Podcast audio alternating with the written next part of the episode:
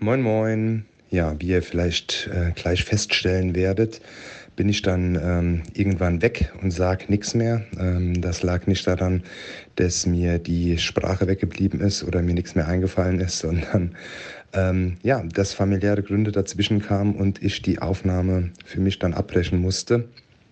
Äh, jo, aber keine Sorgen machen, ist alles äh, wieder in bester Ordnung. Ja, ich war dann halt nur leider nicht mehr dabei und konnte meinen Senf nicht mehr dazugeben. Trotzdem hoffe ich, dass ihr viel Spaß mit der Folge habt. Bis zum nächsten Mal, euer Olli. Du suchst fundiertes Wissen und sachliche Diskussionen? Dann ist BGT das Falsche für dich. Viel Spaß mit der Board Game Theory.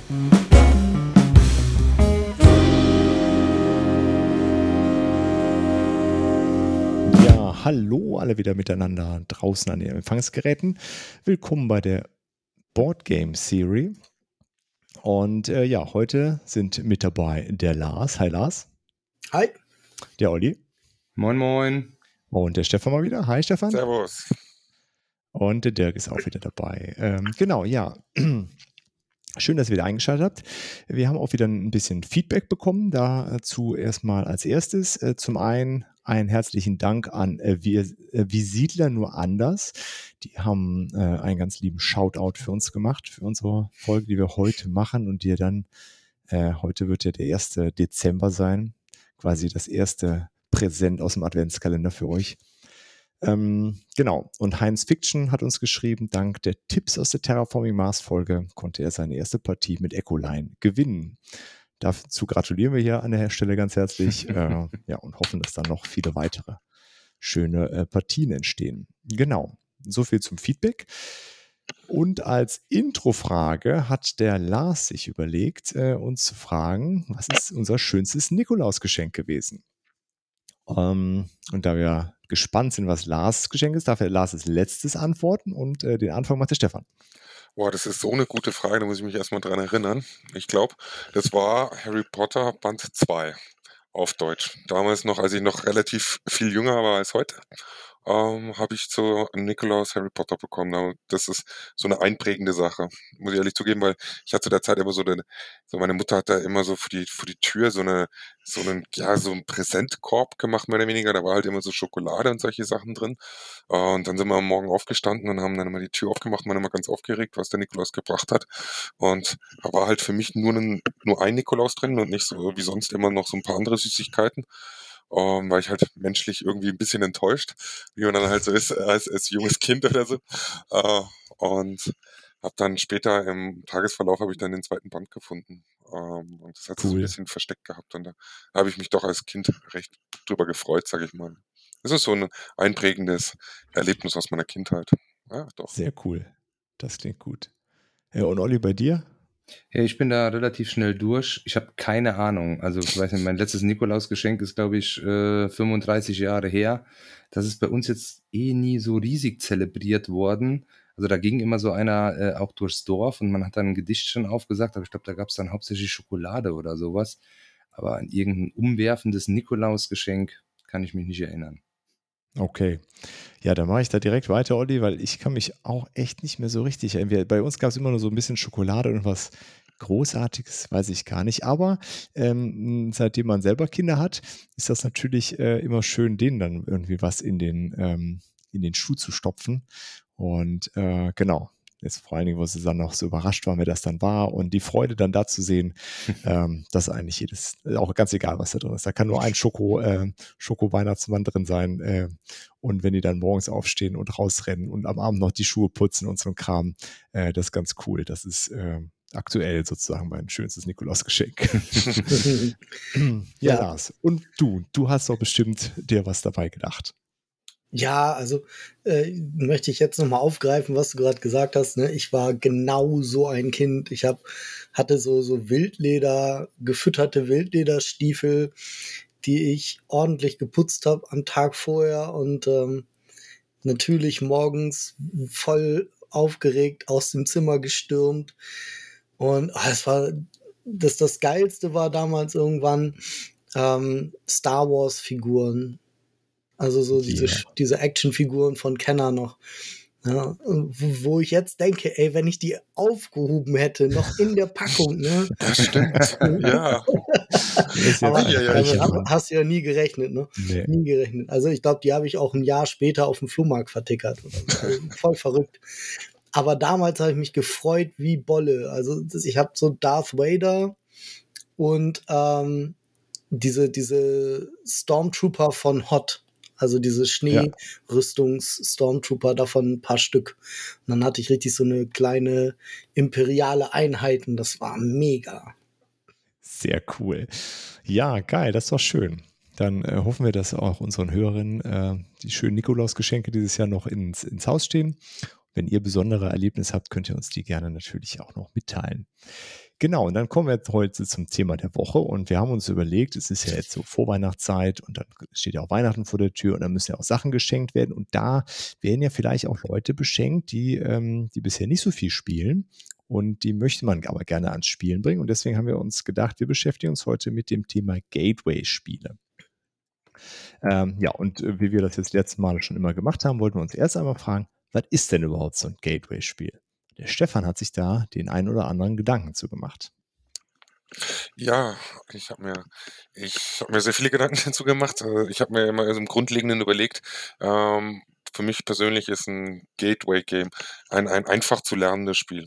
Ein, ein Spiel, was jeder versteht, was nicht zu komplex ist, äh, was aber trotzdem einen gewissen Spielfluss hat, äh, was was einfach die, die Lust weckt auf mehr, ohne dabei zu überfordern. Und das ist ja das große Problem, äh, in Anführungszeichen, wenn man im Spiele äh, Neuling ist und alleine vor einer Anleitung sitzt, dass man halt bei bestimmten Spielen einfach komplett aussteigt, weil es halt einfach zu viel ist. Und wenn man sich nicht mit der Thematik und mit dem Thema in sich beschäftigt hat vorher oder eine gewisse Erfahrung hat, dann macht es das halt auch ich sag's mal, wie es ist, es macht keinen Bock, da eine 25 Seiten Anleitung zu lesen. Deswegen denke ich mir, als erstes Kriterium eines Gateway Games ist, die Anleitung oder das, das Gameplay muss einfach sein. Oder zwar. Ja, ganz kurz, um da kurz einzuhaken, mhm. Stefan, sorry. Äh, ist, ist das, ähm, äh, gibt es sowas wie Anleitung ist zu kompliziert, also komplizierter als das Gameplay? Also nachher, wenn du es dann spielst, denkst du so, warum habe ich jetzt mich an der Anleitung so abgerackert? Würdest du da noch so eine Unterscheidung treffen? Also Anleitung schwieriger als das Gameplay, ja. Also ich habe mir, ich habe ja den großen Fehler gemacht, äh, mir Terra Mystica durchzulesen, bevor ich es gespielt habe und bevor ich es real ausprobiert habe. Und da war die, war die Anleitung wirklich, wirklich komplex. Ich möchte dazu sagen, ich bin Terra Mystica Fan. Ich mag das Spiel wirklich, aber die Anleitung, die hat mich fertig gemacht, weil die erstens zu komplex geschrieben war, zweitens die einzelnen äh, Spielschritte zu ähm, kompliziert erklärt gewesen sind, wenn man es sich nicht gleich nebenher spielt. Oder, oder okay. wenn man, wenn man sich nicht wirklich hinsetzt und sagt, okay, ich baue das jetzt auf und spiele es mal, oder ich spiele es gleich mit meiner Gruppe und so weiter, dann hast du keine Chance, meiner Meinung nach, dieses, dieses Terra Mystica zu kommen schon alleine mit dem Punkt, okay, und jetzt schlagen sie Seite 8 auf, äh, Zeile 7 und wieder zurück zu Seite 15, Zeile 5 und so weiter. Also es ist, es ist schwierig. Also das, da trifft es quasi, ist die Anleitung komplizierter als ja. das, das Spiel ja. nachher selbst. Ja, ja, definitiv. Also das Beste ist einfach das Spiel aufbauen und dann mit dem Spiel zusammen Anleitung lesen und nicht umgekehrt. Okay. ja. Olli, du willst ja auch noch was, äh, dir fällt ist auch noch was dazu eingefallen. Ja, ich glaube, da muss man auch nochmal unterscheiden. Es gibt ja zum Teil wirklich Anleitungen, die super schlecht geschrieben sind. Ja, ähm, klar, klar. Ähm, das ist natürlich dann ein Problem. Und dann halt die Unterscheidung, ähm, glaube ich, ähm, manchmal hat ein Spiel vielleicht zum Teil recht kleinteilige Regeln oder sowas. Ähm, dadurch lädt sich eine, eine, eine Anleitung unheimlich auf. Wenn ich es dann aber erstmal erkläre und du legst los, brauchen die Leute vielleicht erstmal nur ein Basisset äh, äh, an Regeln und es reicht, wenn einer am Tisch sich halt eben gut auskennt. Ähm, und dann ist dann, glaube ich, schon ein Unterschied zwischen, äh, dann kann eine Anleitung relativ dick und umfangreich sein und das Gameplay das Basis-Gameplay trotzdem relativ simpel, glaube ich. Ja. Stefan, ist das so, passt das ja. so in das, was du dir so vorgestellt definitiv, hast? Definitiv, definitiv ja, aber meine Überlegung geht ja eigentlich eher mehr so in die Richtung so, ähm, ich schenke jemandem ein Spiel, was der dann spielt, ähm, ohne dass ich selbst mitspiele. Mhm, Sprich, okay. das muss ja auch, das muss ja auch für jemanden spielbar sein, beispielsweise, für meine Mutter beispielsweise, erstmal ganz blöd gesagt, für meine Mutter spielbar sein, ohne dass ich es mit meiner Mutter spiele. Wenn meine, meine Mutter und mein keine Ahnung, kleiner Bruder beispielsweise, zusammen ein Spiel spielen wollen. Ähm, wo ich dir recht gebe, Olli, ist mit dem Punkt, dass wenn da einer mit dran sitzt, da bin ich voll bei dir, das stimmt, der das kennt und der das schon gespielt hat. Ähm, ansonsten ist für mich ein klassisches Gateway-Game wirklich eins, was man alleine als jemand, der nicht viel spielt oder gar nicht spielt, spielen kann, ohne Probleme zu kriegen. Okay, das ist eine gute, eine gute, gute Grenze gezogen. Das ist gut. Danke. Gefällt mir. Und dann vielleicht, wir finden bestimmt nachher auch noch ein paar Spiele, wo wir sagen, okay, die lassen sich dann besser erklären, wenn man mitspielt. Ja, ja, ja. Äh, aber äh, ja, ein Gateway-Game ist für uns etwas, wo die Regeln selbst zu erarbeiten sind. Genau. Cool. Besser formuliert, aber ja, das ist genau so. Äh, jo, äh, hast du noch, noch mehr Sachen, die, die da irgendwie reinfallen, die das für dich so ausmachen? Äh, ja, ich, ich hätte jetzt noch so, so einen eingeklammerten Punkt, mehr oder weniger. Ähm, ich habe mir mal so Gedanken gemacht, wie bringt man Leute überhaupt an so einen Tisch? Und wie kann man Leute zu so einem, in Anführungszeichen, Nerd-Hobby bringen wie Brettspiele?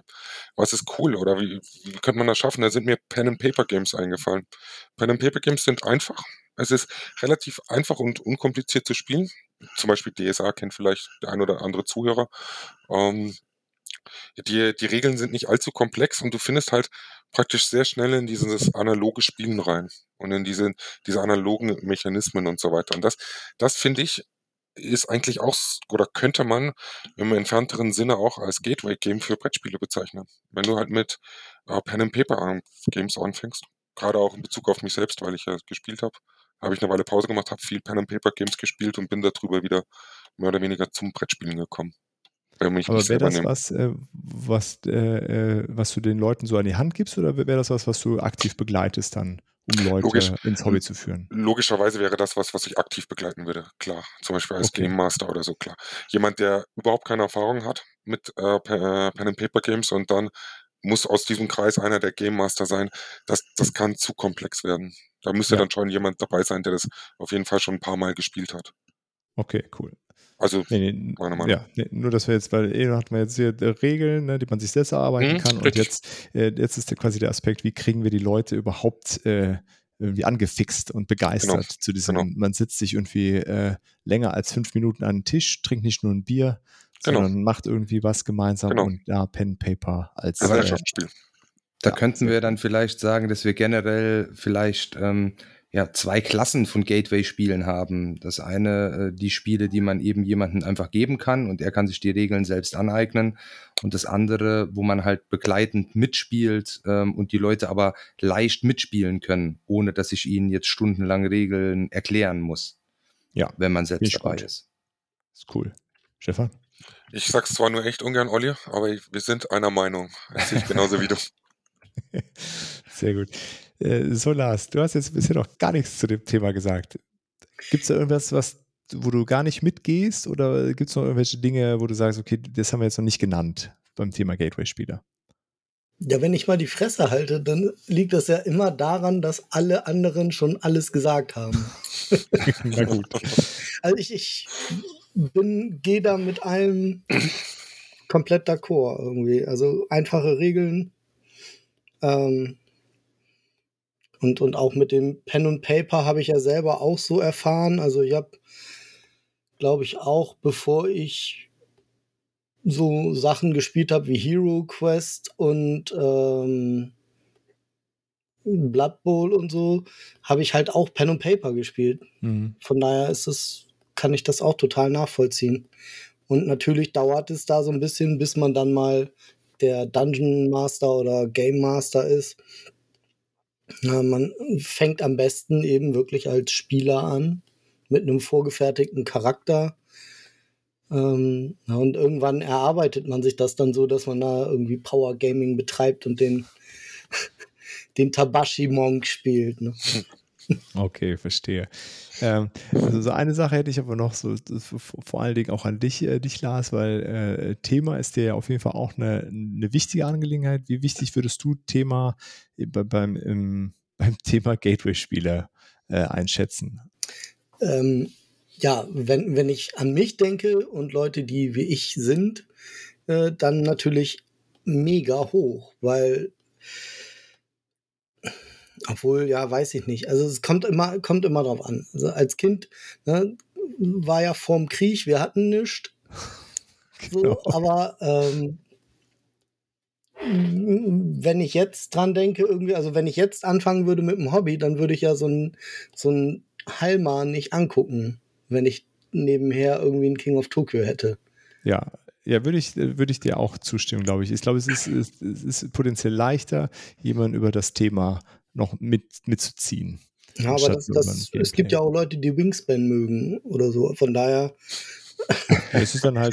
kann, kann es halt auch völlig belanglos sein, das Thema. Ne?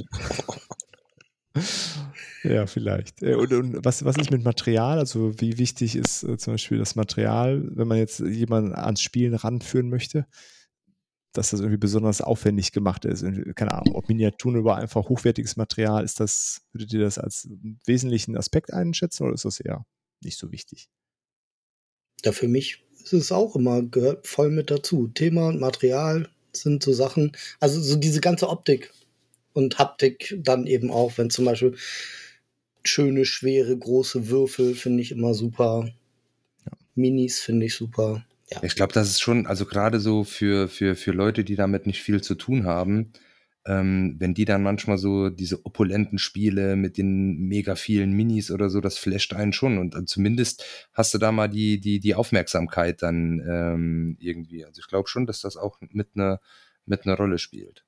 Ja, Stefan, würdest du auch sagen, dass das so in die äh, reinschlägt, in das, was du meintest? Wie kriegt man die Leute ans analoge Spielen? definitiv. Die Begeisterung da aufgebaut? Ja, ja, definitiv. Also ich gehe da voll mit und sage, dass du über das Thema, äh, dass äh, die Leute catcht. Das ist ganz klar. Also jemand, der, keine Ahnung, ich mache es jetzt mal ganz plakativ an Herr der Ringe fest.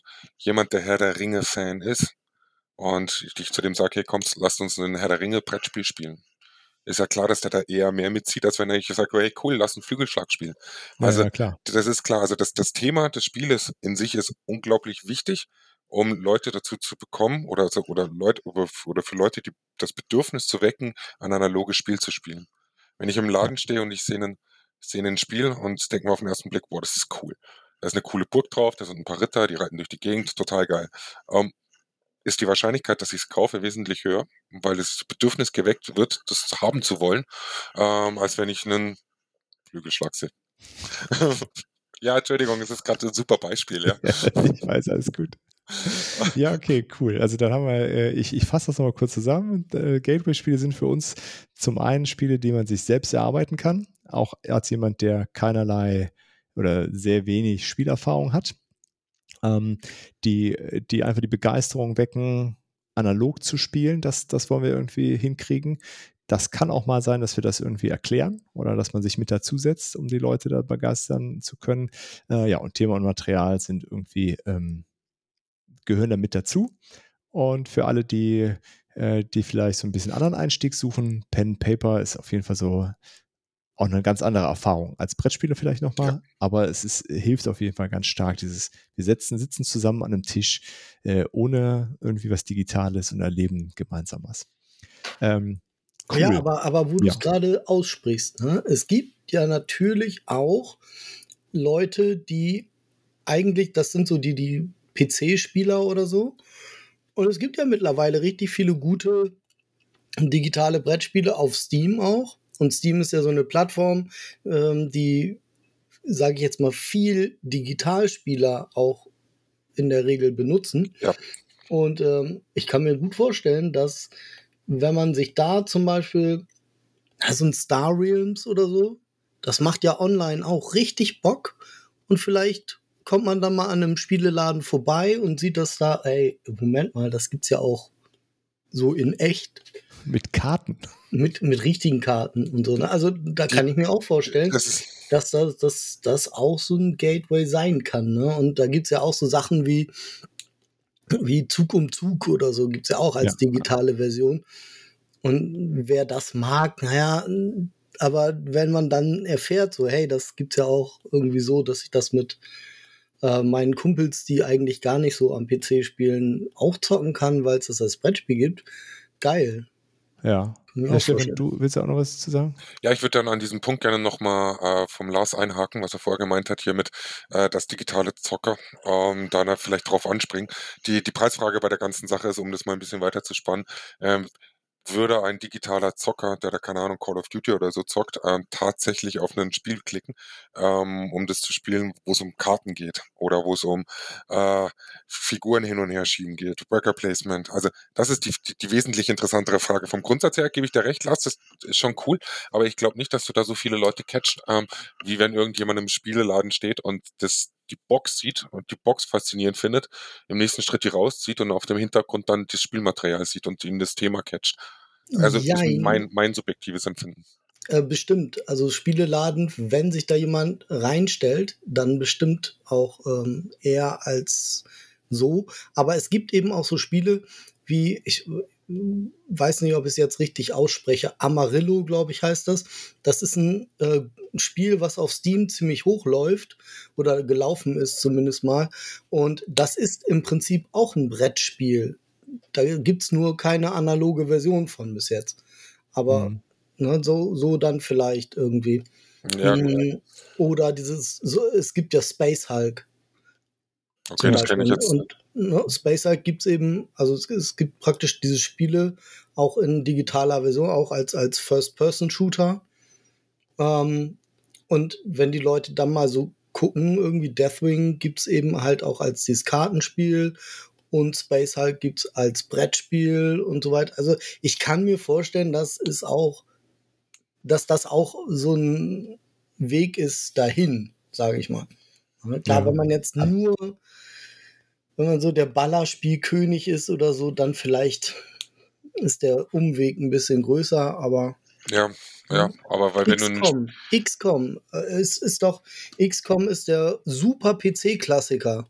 Und davon gibt es ein Brettspiel mittlerweile. Also es gab ja XCOM auf dem PC schon seit, keine Ahnung, ich weiß gar nicht, ob das, äh, das, das muss ja irgendwie in den 90ern oder so war. Ja, XCOM 1. 90ern, ja. Na, und dann da, das Brettspiel davon geht ja auch gut. Ja. Es gibt ein Alien Predator Brettspiel, es gibt ein Rambo Brettspiel, also auch über Filme kann man ans Brettspielen kommen. Ja gut, Film ist nochmal eine ganz andere Kategorie, klar, ja, logisch. Eine andere Kategorie. Ja, aber da mal, lassen wir den Olli auch nochmal, der hat auch noch irgendwie was aus, auf dem Herzen in die Richtung. Auch da nochmal, Überraschung, Überraschung, ich würde äh, mit dem Stefan dabei pflichten. Ähm, was? Denn gerade das Beispiel, was du eben genannt hast, äh, hier Zug um Zug, was denkst du denn, wie viele Leute, die Zug um Zug das Brettspiel nicht kennen, sich Zug um Zug äh, auf Steam kaufen? Also ich glaube, das geht gegen null. Keine Sau. Ja, ja, ja. Und Deshalb meine ich, also ist das, glaube ich, ja, so nicht der.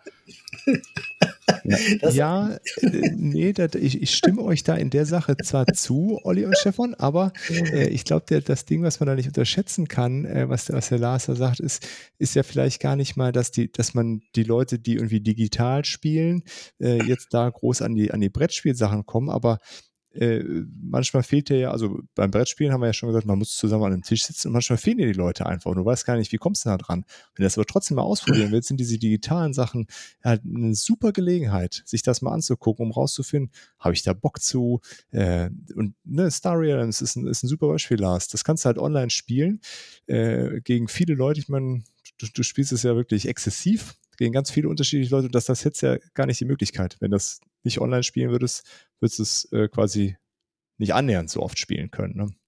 Ähm, das ist, glaube ich, da den Aspekt davon auch nicht außer Acht lassen mit der digitalen äh, Umsetzung von Brettspielen. Aber Stefan, ja. Also ich wollte jetzt noch äh, ein bisschen weiter vorher, ähm, wo du angesetzt hast, äh, nochmal nachhaken oder was zu nachtragen. Ja, du, das stimmt schon. Aus Ermangelung von Gründen gehen bestimmt viele Leute ins Internet und spielen digitale Spiele. Da, da gebe ich dir völlig recht. Aber ich glaube einfach, wenn ich mir das aus einem, aus einem, aus einer Marktposition heraus vorstelle, ich gehe ja in den Spielzeugladen oder in den Müller oder wo auch immer man Brettspiele kauft, ähm, kaufe ich mir ja erstmal nur in Anführungszeichen Mainstream-Spiele, wenn ich Einsteiger bin. Sachen, Sachen, die, die, die viel verkauft worden sind, die es in den großen, breiten Massenmarkt geschafft haben. Und gehe ich in so einen Einkaufsladen rein, dann kaufe ich mir so oder so schon mal was äh, Analoges. Egal was es ist, es ist was, was du anfassen kannst.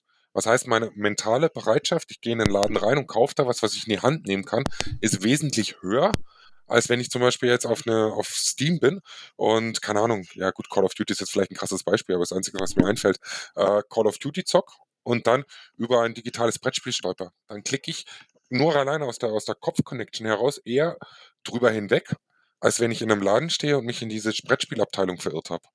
Weil dann sage ich mir, hey, cool, Das ist vielleicht auch gar nicht geil. Und dann sind wir wieder bei dem Thema Awards. Die Box finde ich ja super.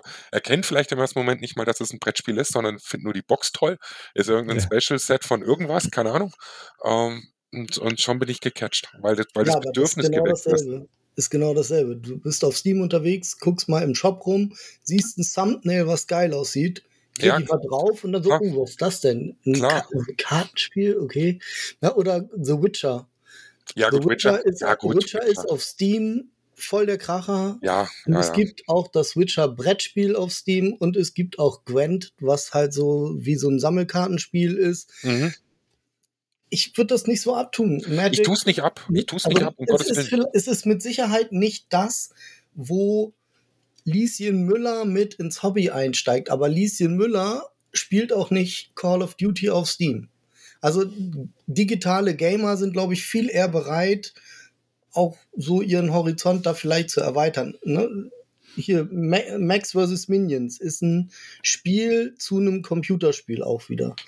Also So. ich sehe das ja, ich sehe das ja immer so aus, aus, aus so einer, jetzt blöd gesagt, um einen großen weiten Begriff zu wählen, aus einer Marketing-Sicht. Und ich sag, wenn du analog in einem Laden bist, dann ist deine, deine, mit deiner mentale Einstellung dieser ganzen Sache gegenüber eine ganz andere, als wenn ich digital im Internet unterwegs bin. Und deswegen glaube ich, du hast schon recht, dass es bestimmt welche gibt, die dann draufklicken und da spielen.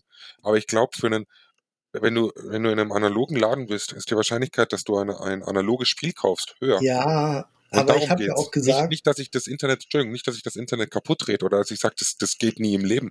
Ähm, es, es geht nur darum, dass ich sage, die Bereitschaft. Und darum geht's ja am Ende des Tages. Wo kann ich potenziell äh, mehr Leute erreichen? Ja, aber das sind. ist natürlich auch, wenn du jetzt sagst, zum Beispiel so ein Müller oder Ja. so ein Realkauf bei uns, da rennt ja wirklich die gesamte Bandbreite an Leuten durch, die man sich so vorstellen kann. Und die hast du natürlich nicht auf Steam.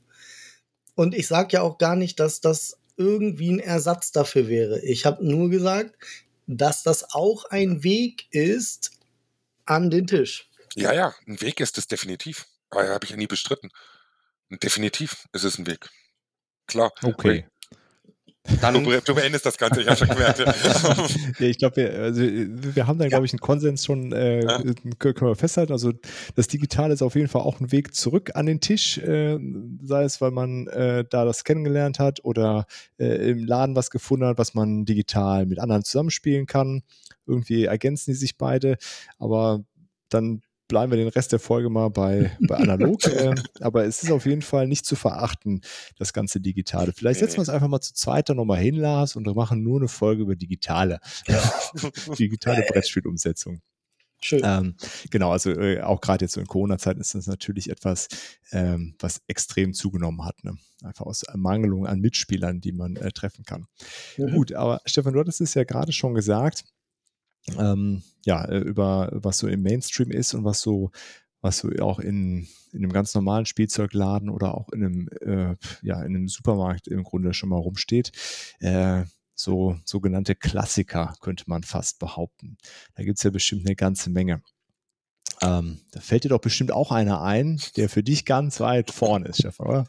Ja, das, ich meine, vielleicht der ein oder andere folgt mir auf Instagram und der ein oder andere weiß ja, dass ich da hier der Classic Burner Katan bin. Ich bin ja, es ist mein Gateway-Spiel, muss ich ganz ehrlich zugeben, ich bin über das Spiel in die Szene reingerutscht, vor vielen, vielen Jahren. Äh, Und, und für mich ist es halt wirklich der Inbegriff eines klassischen Gateway-Games. Es ist einfach. Du, brauchst, du, musst, du musst nicht viel Know-how mitbringen, um Katan spielen zu können. Es ist für seine damalige Zeit vom Design her ähm, nicht schlecht gewesen. Dieses, dieser Punkt mit den Hexagon, das ist eine damalige einmalige Sache gewesen, so wie ich das mitbekommen habe.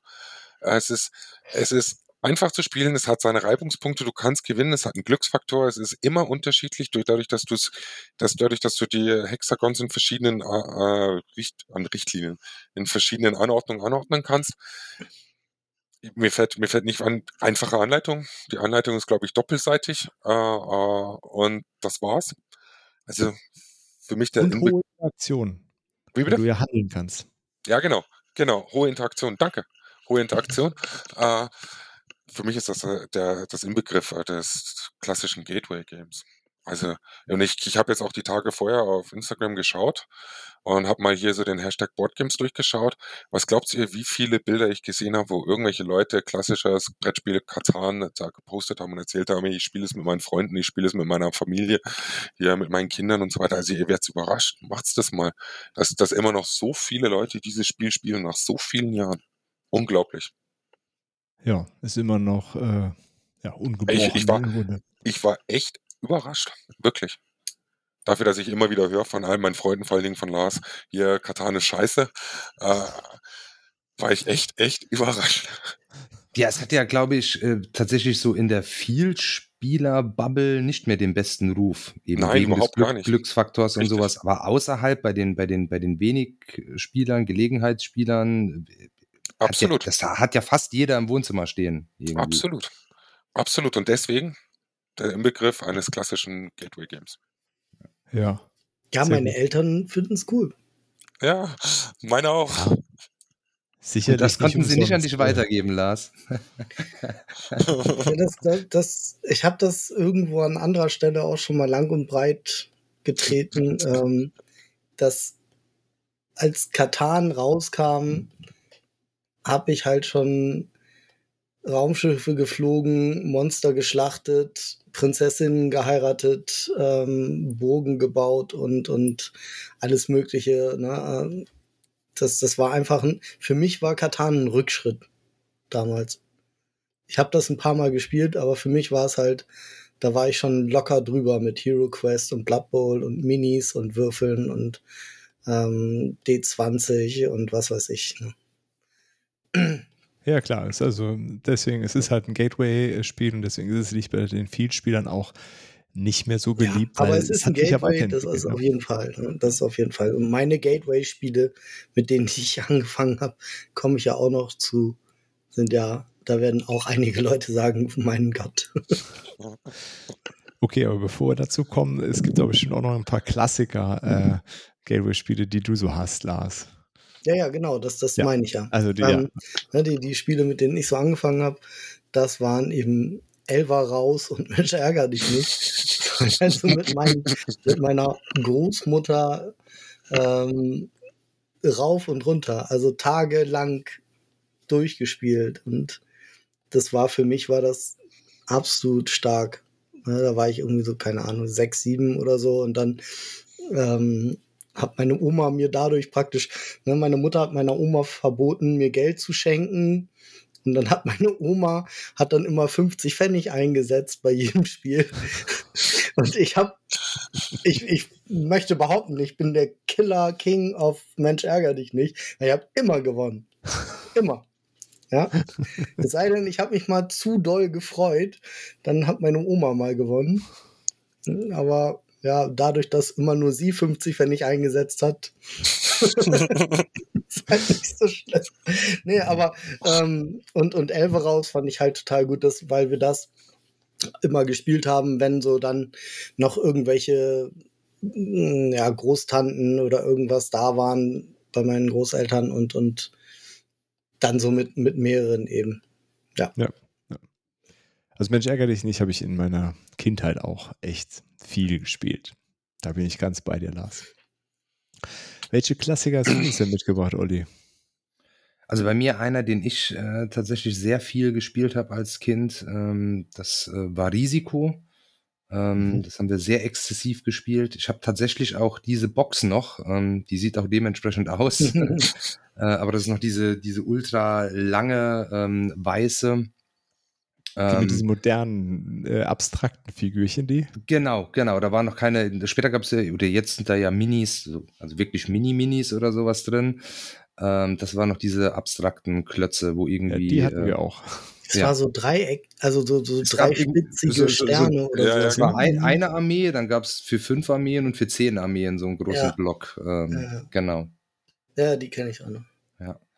Also das war bei mir sicherlich so der, der Einstieg ins, ins, ins, ins also das haben wir sehr regelmäßig und viel äh, gespielt. Ähm, da habe ich jetzt auch noch ähm, dieses äh, Risiko Evolution hier und das würde ich ganz gerne mal anfangen mit einer Runde, also dieses Legacy-Risiko. Äh, da hätte ich tatsächlich mal Bock drauf. Das normale Risiko würde ich tatsächlich sehr ungern nochmal spielen wollen. Alter. ähm, und ähm, ansonsten, das habe ich jetzt gar nicht so viel gespielt, äh, hatte oder habe es aber auch. Äh, Dominion äh, ist, glaube ich, so ein, so ein Klassiker, der auch viele so ins Hobby reingebracht hat. Ähm, Deckbuilding und das hört man zumindest relativ häufig, ähm, dass Leute sagen, so Dominion war bei mich so der Start in die Vielspieler-Bubble. Ja, ja, das hört man auf jeden Fall immer wieder. Wobei ich ja tatsächlich sagen würde, ich weiß nicht, ob es ein optimales Gateway-Spiel ist. Also in meiner Erfahrung ist das mit diesem Deckbuilding gar nicht so einfach zu schnallen. So bei, dem, bei den ersten. Also die Anleitung ist auf jeden Fall nicht sehr schwierig wenn ich es richtig in Erinnerung habe. Äh, und da gibt es ja auch so eine, so eine Losspielsache, ne? da wird ja gar nicht, du kannst ja quasi ja aussuchen, mit was du spielst, das wird dir direkt, direkt dir vorgeschlagen. Aber äh, ich glaube, dass dieses Prinzip des Deckbuildings dauert so ein bisschen, bis man das so verinnerlicht hat, wie das äh, Spiel äh, funktionieren möchte. Das, äh, das ist eigentlich ja nicht sein, kompliziert, ja. aber äh, genau, deswegen auf jeden Fall eine spannende Frage, wie das, wie das auch die Hörerinnen vielleicht so sehen. Wie ist das bei euch, Lars Stefan? Ist das aus eurer Erfahrung damit gemacht als Gateway-Spiel mit Dominion? Ich denke schon. Also ich finde es jetzt nicht so krass, wie du das jetzt gerade beschrieben hast, muss ich ehrlich zugeben. Uh, ah, okay, ja. Uh, ich muss aber jetzt auch ehrlich zugeben, ich habe es noch nie als Gateway-Spiel benutzt. Also das muss ich jetzt ganz ehrlich sagen. Ich kenne es. Uh, schwierig für mich einzuschätzen. Ich würde sagen, ich bin da leider schon wieder bei Olli irgendwie so ein bisschen und sag so, ja. Äh, mein Gott, den Tag heute müssen wir aber ankreuzen. Echt, du ganz ehrlich, ich finde es auch echt ein bisschen komisch. Ich fühle mich irgendwie echt total schlecht, muss ich ganz ehrlich zugeben. Na, also, äh, ich bin da echt so ein bisschen bei Olli und sag, das geht schon, auf jeden Fall. Also. Wie siehst du das so, Lars? Ja, wie gesagt, meine Eltern sind äh, Katan-Freunde auf jeden Fall und das da mit den Regeln kommen die auch wunderbar zurecht ich habe mal probiert, mit den Dominion zu spielen und das ging halt überhaupt nicht. Also die sind da nicht mit zurechtgekommen, äh, mit diesen Kombos vor allen Dingen. Okay. Ne, wann mache ich denn was und warum? So, ja, das, verstehe. Da hatten die auch nicht wirklich viel Spaß dran. Kartografer zum Beispiel konnte ich mit, mit meiner Mutter spielen, das ging. Okay, okay. Ja, vielleicht äh, gibt es ja noch ein paar äh, Zuschriften, äh, wie, wie, das mit Dominion bei euch ist, ob ihr das schon mal ausprobiert habt als Gateway-Spiel. Würde uns auf jeden Fall interessieren, weil hier herrscht auf jeden Fall keine Einigkeit. ähm, okay, dann mache ich mal mit so zwei Klassikern weiter. Äh, also wir haben lange überlegt, aber auch Monopoly muss genannt werden, äh, auch wenn es äh, auch so eine Sache ist, noch ganz anders als, äh, als Katan, sicherlich bei, bei vielen Spielern heutzutage, äh, dass Monopoly auch was ist, was man nicht mehr so gerne spielt, aus unterschiedlichsten Gründen. Sehr lange Laufzeit äh, und ein sehr hoher Frustfaktor, sehr hoher Glücksfaktor. Ähm, genau, aber sicherlich auch was, was, äh, was ganz viele so irgendwie reingebracht hat, was ja auch keine schwierigen Regeln irgendwie hat. Äh, Habe ich in meiner Kindheit auch extrem viel gespielt. Ähm, auch stundenlang da gesessen und da war ihm das irgendwie alles egal. Ja. weiter, bis einer heult. Ja, genau, bis einer. äh, genau, das, das gehört irgendwie auch dazu. Und ähm, da muss man, äh, das wird in dieser Monopoly-Diskussion immer so ein bisschen äh, unterschätzt, finde ich. Das hört man ganz selten. Das ist ja, das steht ja immer überall rum. Und es gibt ja ganz viele verschiedene Varianten von Monopoly. Ähm, ist jetzt nicht so, dass ich die alle irgendwie gespielt hätte, aber wir hatten mal eins, so ein Star Wars Monopoly für ja, für, für, für Kids, ich glaube ab acht Jahren war das. Äh, und das war toll. Weil das, das hat nämlich einfach explizit geendet. Ne? Sobald alles verkauft war, war einfach Ende und dann hat man einfach gezählt, wer wie viel Dinge hat. Und dann der eine hat äh, quasi Rebellion gespielt, der andere Imperium. Und hat man einfach gezählt, wer wie viel am Ende hat. das hatte dadurch ein, einfach ein sehr definiertes und auch absehbares Ende. Es hatte so ein paar Moves, um sich da so ein bisschen das Glück zu mitigieren. Ähm, und wenn die anderen auch so in die Richtung gehen, äh, würde ich auch sagen, ist das durchaus immer noch was, was man, äh, äh was man den Leuten als Gateway an die Hand geben kann. Ah, das ist das, das war mir gar nicht so klar, dass die verschiedenen Monopoly-Varianten tatsächlich auch Regelvariationen haben. Ich dachte immer, Das ist halt irgendwie ein, ein anderer Anstrich und das war's. Ja, das dachte ich auch, bis wir das denn, dann halt mal gespielt haben. Und das war. Denn äh, dann müsste ich mich nochmal mit diesem Nintendo Monopoly auseinandersetzen. Alleine, weil da diese Mario Kart Figuren drin sind. Ja, diese, das ist so cool, diese Figuren, ne, die, die ganzen Mario Kart Charaktere. Also ich, ich kann mir sogar vorstellen, ich würde mir das kaufen, nur um Wegen diese Figuren. Miniaturen hinzustellen. Ne? ja, Das genau. würde ich irgendwie. Aber vielleicht da gibt es auch so, Da Regeländerungen. würde ich dann so ein paar Carcassonne-Miepel reinschmeißen, genau. in derselbe Farbe oder so und verkaufen. Nee, keine Ahnung. Aber wo du gerade Carcassonne Miepel sagst, äh, das ist sicherlich auch ein moderner Klassiker, ähnlich wie Siedler von Katan, äh, auch äh, irgendwie Mhm. ewig oft verkauft. Gab es jetzt die 20-jährige Jubiläumsausgabe, die rausgekommen ist. Ja, auch relativ einfache Regeln, würde ich sagen. Kann man auch, und man zieht halt so ein Plättchen, legt das an. Ähm, auch keine besonders absurden Plättchenlegeregeln, äh, setzt dann Männchen drauf oder auch nicht. Und ja, am Ende zählt man so ein bisschen. Dann gibt es dann die ein oder anderen Kniffe Mhm. noch und natürlich unzählige Erweiterungen. Aber äh, ja, würde ich auch sagen, ist ein ganz gutes Gateway-Spiel. Kann man sich die Regeln auch relativ einfach selbst erarbeiten.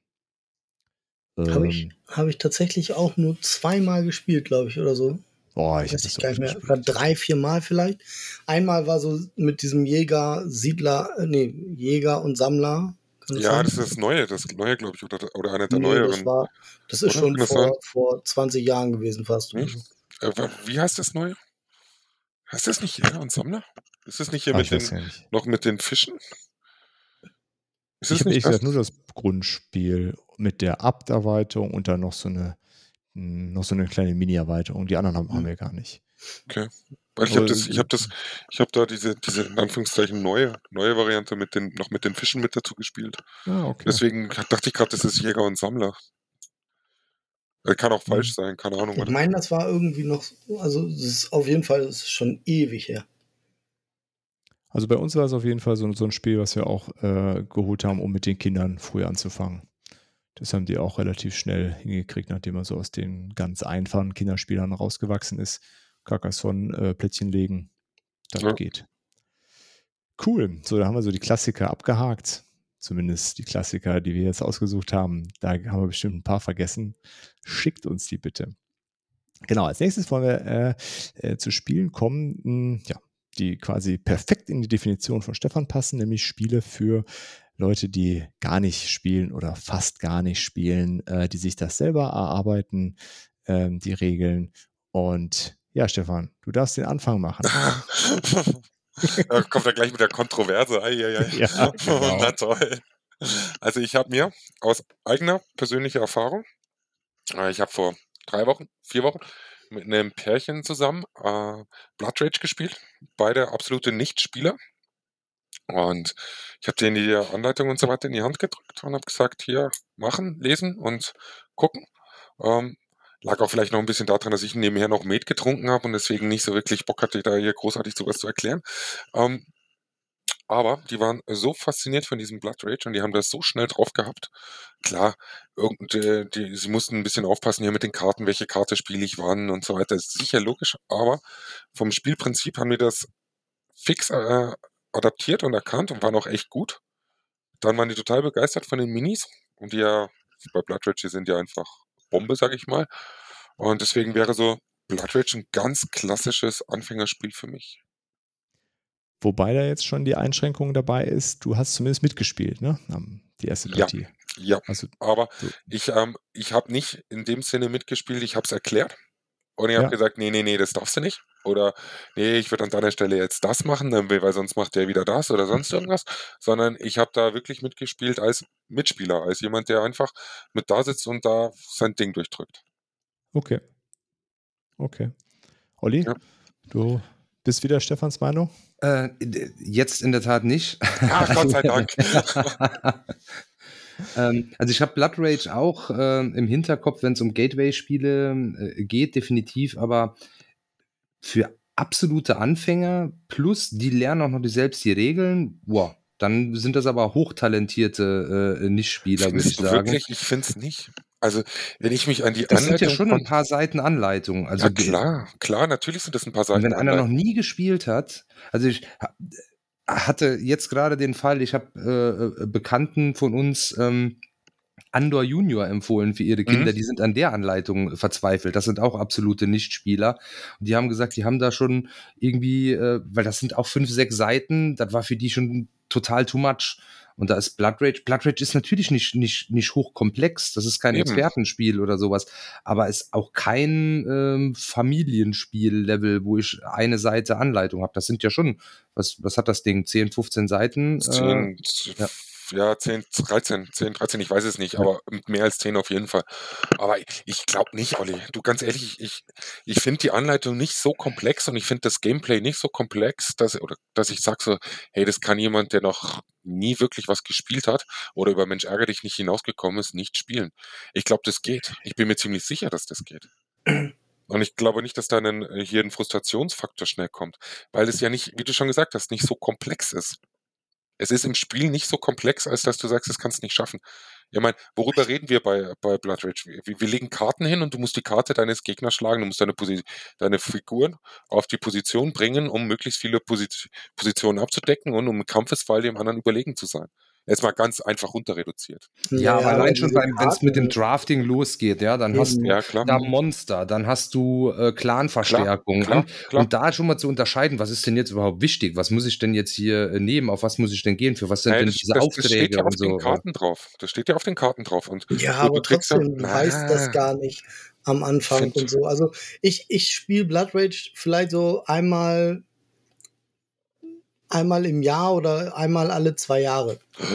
Und für mich ist es jedes Mal wieder, ich, ich weiß, wie es geht so, aber ich, ich gewinne das nie, weil ich einfach, ich, ich kenne die ganzen Sachen nicht irgendwie, wo ich sagen kann, so, wenn man die Karte hat, das ist schon mal geil, wenn man dann noch eine wenn man dann noch die andere Karte hat oder sowas. Ja. Also so diese Kombos oder so, das habe ich überhaupt nicht drauf und das, da muss ich auch sagen, also es liegt vielleicht auch einfach an mir, aber ähm, dass ich das auch nicht mal so eben sehe oder so. Na, ich, ich sehe es auch mal so, guck mal, wenn du das mit jemandem spielst, und wir gehen jetzt hier von zwei, drei, vier Nichtspielern aus, dann lernst du ja mit diesen Nichtspielern zusammen das Spiel. Also alle fangen ja auf dem gleichen Level an. Was bedeutet, dass sie vielleicht die Zusammenhänge am Anfang noch nicht kennen oder können oder wie auch immer.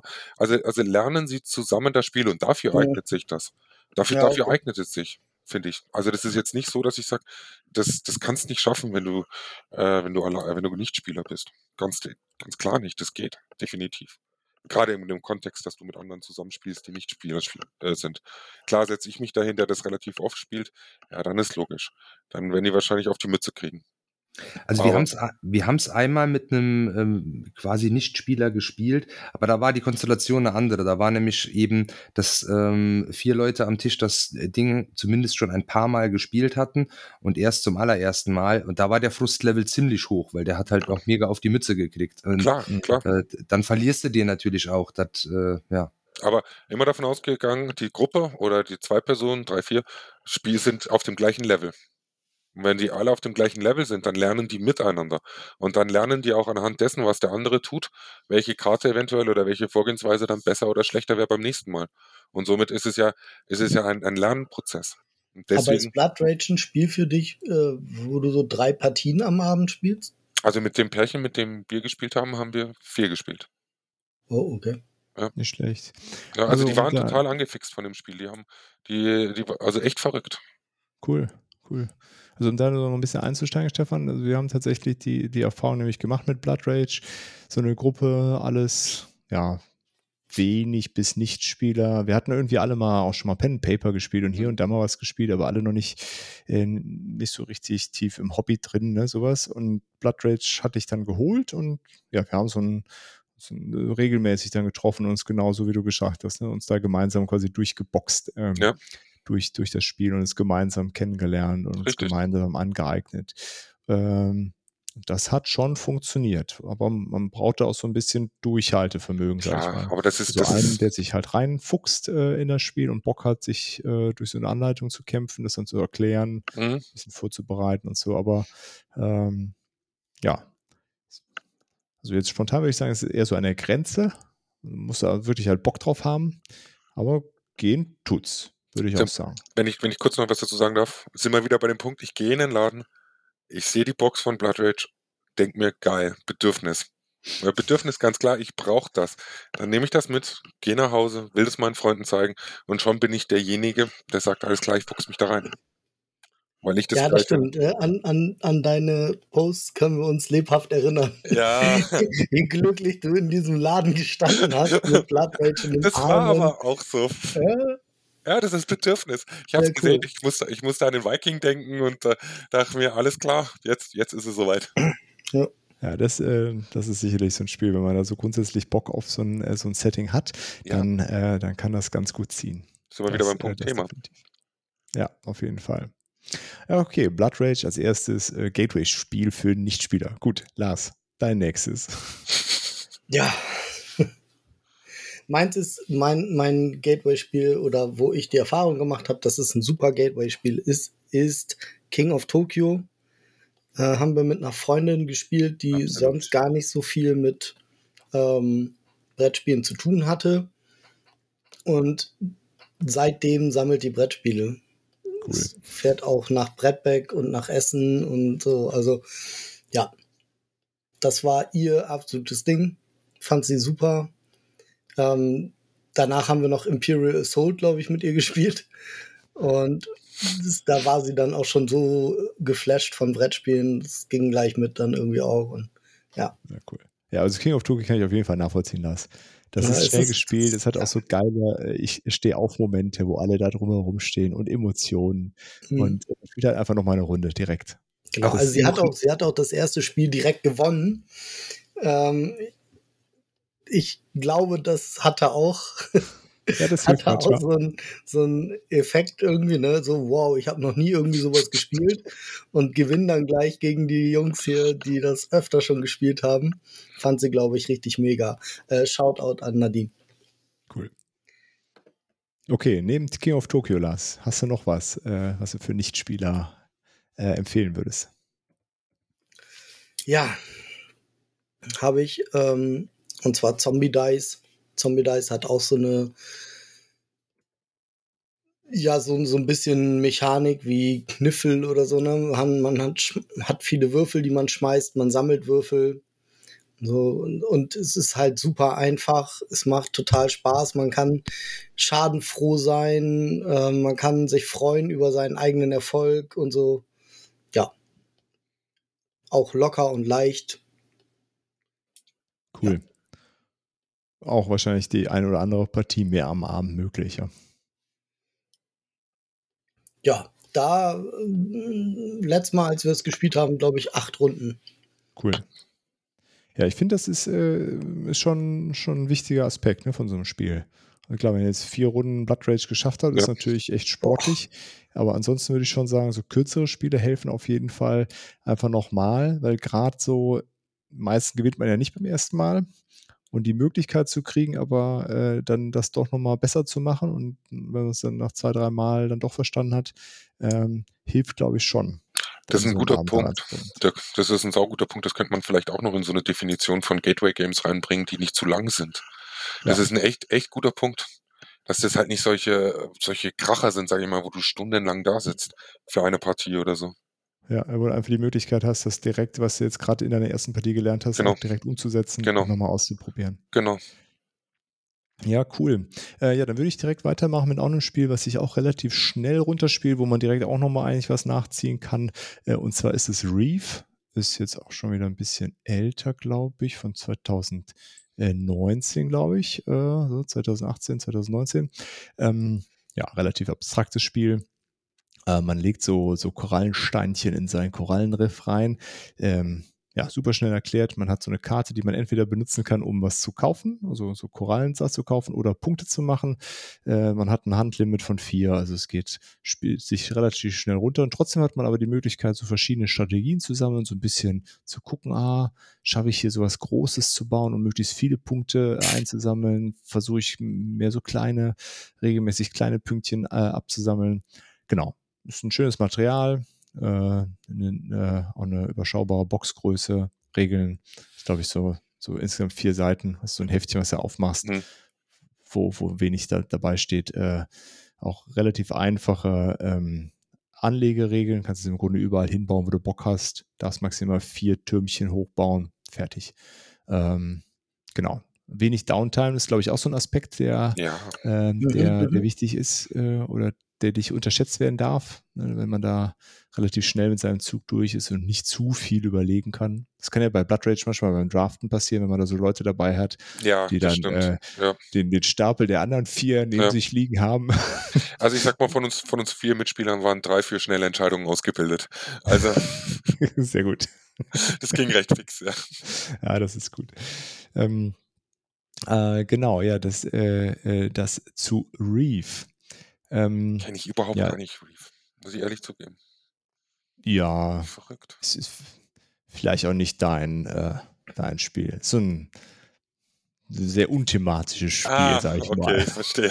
Ja, man sieht das Ja, öfter mal auf. Instagram. Das sind so, Ja, so kleine bunte Plastiksternchen, so- sowas in der Art. Na, Also Ja, sollen genau. wahrscheinlich Korallen Ja, darstellen, genau, die genau. man so aufeinander stapelt. Mhm.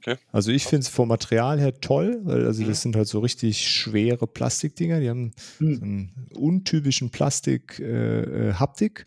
Mhm. Ähm, ist sehr, äh, hat sehr gemischte Rezensionen damals bekommen, aber ja, ich finde es, äh, es ist schön bunt mm, und man kann es echt mit, das ist so ein Spiel, wenn, wenn Leute da sind, die sagen, oh, ihr habt aber viele Spiele, können wir was spielen, das kannst du immer rausholen. Das hast du ratzfatz erklärt, äh, kannst dann, und dann ist ein bisschen in einer guten halben Stunde mit durch und jeder hatte irgendwie eine gute Zeit. Ja, so, so ähnlich, äh, so, ja, ist nicht genau wie Reef, aber auch, auch so, ein, so ein Spiel, wo man es legen muss, ist äh, Azul, haben sicherlich die einen oder anderen auch schon mal gehört von euch. Ja, doch, Ja. habe ich, ja. Ich habe es ehrlich gesagt noch, ich habe es weder, ich habe es auch noch nie bewusst gespielt. Wie sieht's, äh, wie sieht's da bei euch aus, Stefan? Du hast es schon mal gespielt. Ich ne? habe es einmal gespielt und es war auf dem Spieletag. Das hat eine Freundin da, von mir mitgeschleppt und hat gemeint, wir müssen das jetzt spielen. Alles klar, habe ich gesagt. Das ist genau mein Thema, genau mein Ding. Ja, äh, hab mich, ich muss ehrlich zugeben, wenn mich meine Erinnerung nicht täuscht, ich habe mich da durchgekämpft. Also es, ich möchte jetzt hier niemanden diffamieren oder so, aber ich glaube, es war nicht so wirklich ein Spiel für mich. Oder ich bin mir ziemlich sicher, es war nicht wirklich ein Spiel für mich. Aber jetzt so, so aus der Gateway-Sichtperspektive würdest du sagen, es lag an den Regeln oder ging das zügig von der Hand? Ah, das ging zügig von der Hand, das weiß ich noch. Ja, ja, das ging, das ging wahnsinnig zügig. Also, also von den Regeln her fand ich es jetzt nicht so kompliziert und so komplex, als dass das nicht irgendjemand spielen könnte, der der es noch nie gespielt hat oder der noch der über Mensch ärgere dich nicht oder Siedler von Catan nicht hinausgekommen ist. Okay, Also, ich, ist, ist ja auch ja. Spiel des Jahres, also müsste Ja, ja, ja. in diese, diese Kategorie reinfallen. absolut, absolut, das ist ja Kriterium da und das glaube ich, oder? Ja. Und ähm, zum, äh, zum eigentlichen Spiel, Spielerlebnis, was soll ich da jetzt großartig sagen? Ich, Okay, aber grundsätzlich können wir, glaube ich, sagen, es ist auch schönes Material, ne? Die- ja, diese, ja, ja, ja, diese, danke. genau, diese, genau. Diese Steinchen, die fühlen Genau. sich schön an und Genau, ist alles genau. recht, Die recht Steinchen, die. Steinchen sind schön. Design ist, gibt's überhaupt gar nichts zu meckern. Es ist, sieht wirklich toll aus, wenn es auf dem, auf dem Tisch ist. Ähm, Ja, ich, ich nenne es immer so ganz gerne klassisches Instagram-Spiel. Da kannst du Shoutout. Fotos mitmachen. ne? Shoutout an den äh, Zentralrat der Fliesentischbesitzer. genau. Nein, also ist, ist, ich nenne sowas immer ganz gerne klassisches Instagram-Game, ähm, Ja. weil du halt wahnsinnig tolle Bilder damit machen kannst. Und du kannst es wirklich, wirklich schön äh, drapieren. Ähm, da gibt's überhaupt gar nichts zu meckern. Auch die Qualität von den Spielsteinen und alles ist top, gibt's nichts. Ähm, Ob es jetzt nun zu Recht Spiel des Jahres da geworden ist oder nicht, das, dazu habe ich es nicht oft genug gespielt oder, oder habe da auch nicht so den Bezug dazu, als dass ich da jetzt wirklich eine kompetente Meinung zu abgeben könnte. Ja, ich glaube, da, da muss man sowieso immer aufpassen, dieses, äh, ob das zu Recht ist. Äh, ne? Mhm. Es ist zu Recht, wenn es dadurch viele Leute ins Hobby gebracht hat. Ja. Dann ist alles, alles richtig gelaufen. Ja, Weißt du, wenn, wenn dadurch viele Leute, die vorher gesagt haben, hm, Brettspiele kein Bock, aber Azul, okay, kaufe ich und danach gesagt haben, geil, da will ich mehr von. Äh, ich, äh, da gibt es ja noch viele andere Sachen. Finde Mhm. ich, dann hat Zweck erfüllt, oder? ja, stimmt, gebe ich dir recht. Aber ich finde ja sowieso generell, und jetzt kommt die Kontroverse wieder und ich eck wieder an, ähm, ich finde sowieso diese ganze Wahl von diesen ganzen Spiel des Jahres, Kennerspiel des Jahres und so weiter eher generell schwierig, weil ich mir immer so die Frage stelle dabei, wer entscheidet das? Ich finde so eine, so eine Abstimmung innerhalb von auf, auf der, auf der Web- oder Homepage von denen fände ich wesentlich authentischer, als wenn es diese Expertengruppe da entscheidet.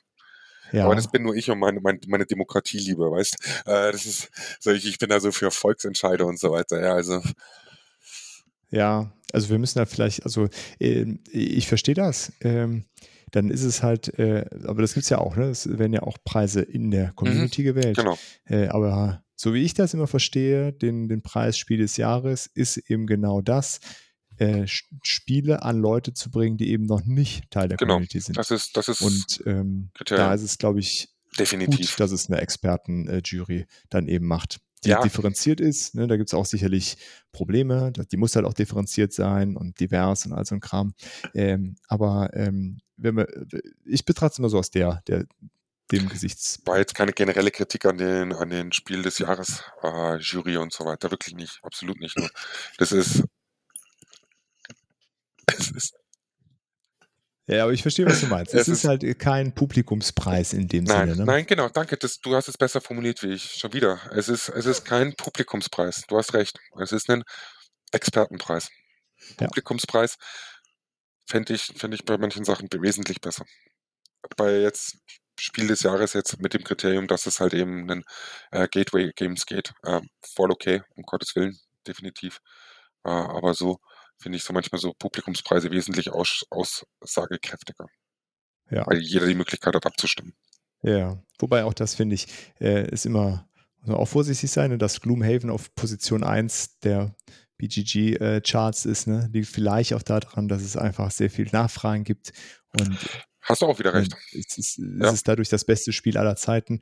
Ne, das ist, äh, aber ähm, nee, ich, ich verstehe auf jeden Fall, was du meinst. Ähm, ähm, Können wir mal eine extra genau. Folge drum machen, wenn es ja, jetzt vielleicht eine, in der, äh, unter den Zuhörern Interessenten gibt an so einem Thema, könnt ihr es gerne hier lassen und uns schreiben und dann können wir vielleicht eine extra Folge mal über sowas machen, wo wir uns also explizit darum kümmern. Guter Punkt, Stefan, lass uns das jetzt nicht hier äh, irgendwie auswalzen. Genau. sondern zum, äh, zum nächsten Teil kommen. Und zwar, jetzt haben wir die äh, Dinge für absolute Nichtspieler durch. Und dann gibt es ja sowas wie äh, Leute, die zwischendurch schon mal mit den Vielspielern wie uns hier viel gespielt haben. Ähm, so Gelegenheitsspieler nennt man die, glaube ich. Äh, äh, weiß nicht, ob das abfällig ist, aber ja, Gelegenheitsspieler ist auf jeden Fall der Begriff, den man immer wieder hört. Was haben wir denn dafür Spieler im Angebot, Lars? Ja, meine Spiele für Gelegenheitsspieler äh, finde ich fantastische Reiche fantastisch. Denn das ist so, ähm, man muss ein bisschen, bisschen überlegen, man muss diese Kombinationen erkennen können, ähm, man muss ein bisschen Risiken abschätzen können und man muss rechnen so ein bisschen und ähm, deswegen ist das vielleicht für Spieleinsteiger ein bisschen too much, aber das ist halt so meine Sicht. Wenn Leute sagen, Blood Rage ist ein Einsteigerspiel, dann ist Fantastische Reiche äh, wahrscheinlich so der Kindergarten-Hit 2022. Ähm, ja, also das wäre so eins meiner Spiele, die ich gerne mit Leuten spiele, die ab und zu mal spielen. Ähm, und das ist, ist jetzt auch so eine, ich glaube, das Spiel kann man tatsächlich auch an eine relativ große Bandbreite von Leuten bringen. Man muss nicht zwangsläufig irgendwie Fantasy-Fan sein, um das Spiel zu mögen. Ganz anders zum Beispiel bei meinem nächsten Spiel Overboss. Ich glaube, wenn man bei Overboss irgendwie das Thema doof findet oder sich für das Thema nicht interessiert, dann ist das Spiel gleich mindestens zwei Nummern mieser. Ähm, denn es Müsstest du halt, einmal ganz kurz umreißen, worum es bei dem Spiel geht? ja, du ziehst zwei Plättchen und legst sie irgendwo auf ein anderes Plättchen. Aber das reicht ja doch nicht, um Leute, die sich. Also, was ist das Thema? Und das Thema ist eben diese Welt von Bossmonster. Ähm, man spielt so ein Bossmonster, man hat so eine Spezialfähigkeit und ähm, man baut praktisch so seine Monsterwelt auf. Okay. Möglichst effektiv, was, was so, äh, es geht so ein bisschen darum, ähm, bestimmte Monster gehören in bestimmte Landschaften und dann muss man eben gucken, dass man diese Kombinationen hinkriegt. Okay. Vielleicht dazu noch als, als Hinweis: Es ist alles in so einer 8, äh, 16-Bit Genau. äh, ne? Also es Optik also, gehalten. Ne? richtet sich auch so ein bisschen an, an Leute, die mit Videospielkonsolen aufgewachsen sind. Jeder, der so ein Nintendo hatte, wird sich da irgendwie finden können. Ne, das Ganze sieht aus wie Spiele wie äh, Legend of Zelda oder ähm, Secret of Mana zum Beispiel. Also es ist diese schräg von oben Grafik, 16-Bit, ja. total cool. Ja, cool. Und auch da muss man eben so ein bisschen die Kombinationen erkennen können und verstehen, ähm, wann man was irgendwo hinlegt. Okay. Ja, aber wie du sagst, das, ist, äh, das holt auf jeden Fall die Leute über das Thema dann auch ab. Ne? Also, auf jeden Fall, ja. So Leute, die früher, genau wie du gesagt hast, diese, diese 16-Bit-Sachen gespielt haben, die fühlen sich da echt zu Hause. Ne? Das ist schon cool. Mhm. Jo, Stefan, was hast du uns denn mitgebracht für äh, Gelegenheitsspieler? Also äh, aus gegebenen Anlass. Ähm, ich habe ja am Sonntag einen Post über äh, Flügelschlag gemacht auf Instagram und war echt, echt überrascht. Erstmal über das krasse Feedback, was ich dazu bekommen habe. Damit habe ich im Leben nicht gerechnet. Und zweitens wurde da ganz oft geschrieben, äh, dass Flügelschlag äh, ein, ein Gateway-Game ist. So, und ich als Nicht-Kenner von Flügelschlag und eher Skeptiker des Spiels, um es mal so auszudrücken, äh, habe mir natürlich die Frage gestellt, okay, wie kommt man, wie kommt man da drauf, ein Spiel wie Flügelschlag als äh, Gateway-Game zu, zu, zu titulieren? Und da ist mir eingefallen, bevor ich die Frage äh, dann weiterleite an die Leute, die das geschrieben haben, dass ich das doch mal hier so ein bisschen durchlaufen. Und ja. Deswegen das ist perfekt. Ja, ich weiß, absolut. Also, das war aufgelegt. Es war aufgelegt. Und, äh, ist, ich habe die Leute auch nicht dafür bezahlt, sollte das jetzt irgendwer glauben, ja. Ähm, und ich habe mich ja jetzt das Wochenende ein bisschen mit Flügelschlag beschäftigt, weil wir halt eben auch diese Twitch-Geschichte planen hier mit Flügelschlag. Um, und bin da nie irgendwie auf die Idee gekommen, dass das Spiel ein Gateway-Game wäre. Und da ich aber weiß, Dirk, dass du da ein totaler Fan von bist und ja. du das sehr, sehr oft spielst, ähm, geht die Frage einfach mal zurück an dich. Warum Flügelschlag Gateway? Ja, also äh, gute Frage, weil es ist ja eigentlich ein Kennerspiel. Also es ist äh, als Kennerspiel ausgezeichnet worden. Genau. Und es, ähm, es hat ein überschaubares Regelwerk und die, äh, es ist ja bei Stonemeyer erschienen und die Stonemeyer-Spiele und auch äh, also von Feuer dann übersetzt. Und die, die haben das ja mit den Regeln schon so ein Stück weit raus. Also die können Regeln ganz gut schreiben. Äh, es wäre aber, glaube ich, trotzdem eins, was, äh, was eher in die Kategorie fällt, da, da spielt man vielleicht das erste Mal mit und erklärt das so ein bisschen, äh, was so passiert. Aber im Endeffekt ist es, ähm, ähm, erfüllt es also diese, diese Kategorie, es ist unglaublich tolles Material. Also es ist wirklich top-notch produziert. Ja, das habe ich jetzt auch ein paar Mal gelesen. Ja. Also auch im Grunde wie zu erwarten, ne, von mhm. Feuerland und Stonemeyer. Das mhm. ist, äh, da ist halt nichts dran auszusetzen irgendwo am Material. Ähm, ja, Thema ist halt so eine Sache in so ein, in, in, unserer Konstellation sagen, wird dann halt gesagt, ja, Thema ist, ist komisch, aber ich glaube, äh, warum es dann als Gateway-Spiel gut funktioniert, ist ganz viele Leute, äh, hat man jetzt ja schon ein paar Mal, da gehen in so einen Spielladen und auf der einen Seite gibt es die Leute, die sagen, Blood Rage, mega geil, nehme ich mit. Wikinger, Tod, Untergang, Klar. Verwüstung. Ich muss mit Wut bezahlen. Wie geil ist das mhm. denn? Ja. Aber dann gibt es, glaube ich, ganz viele Leute, die stehen in so einem Spieleladen und denken, oh, hier ist ganz schön viel äh, Blut und Vernichtung und hier ist wieder ein Zombie-Kopf, der irgendwo rumkullert.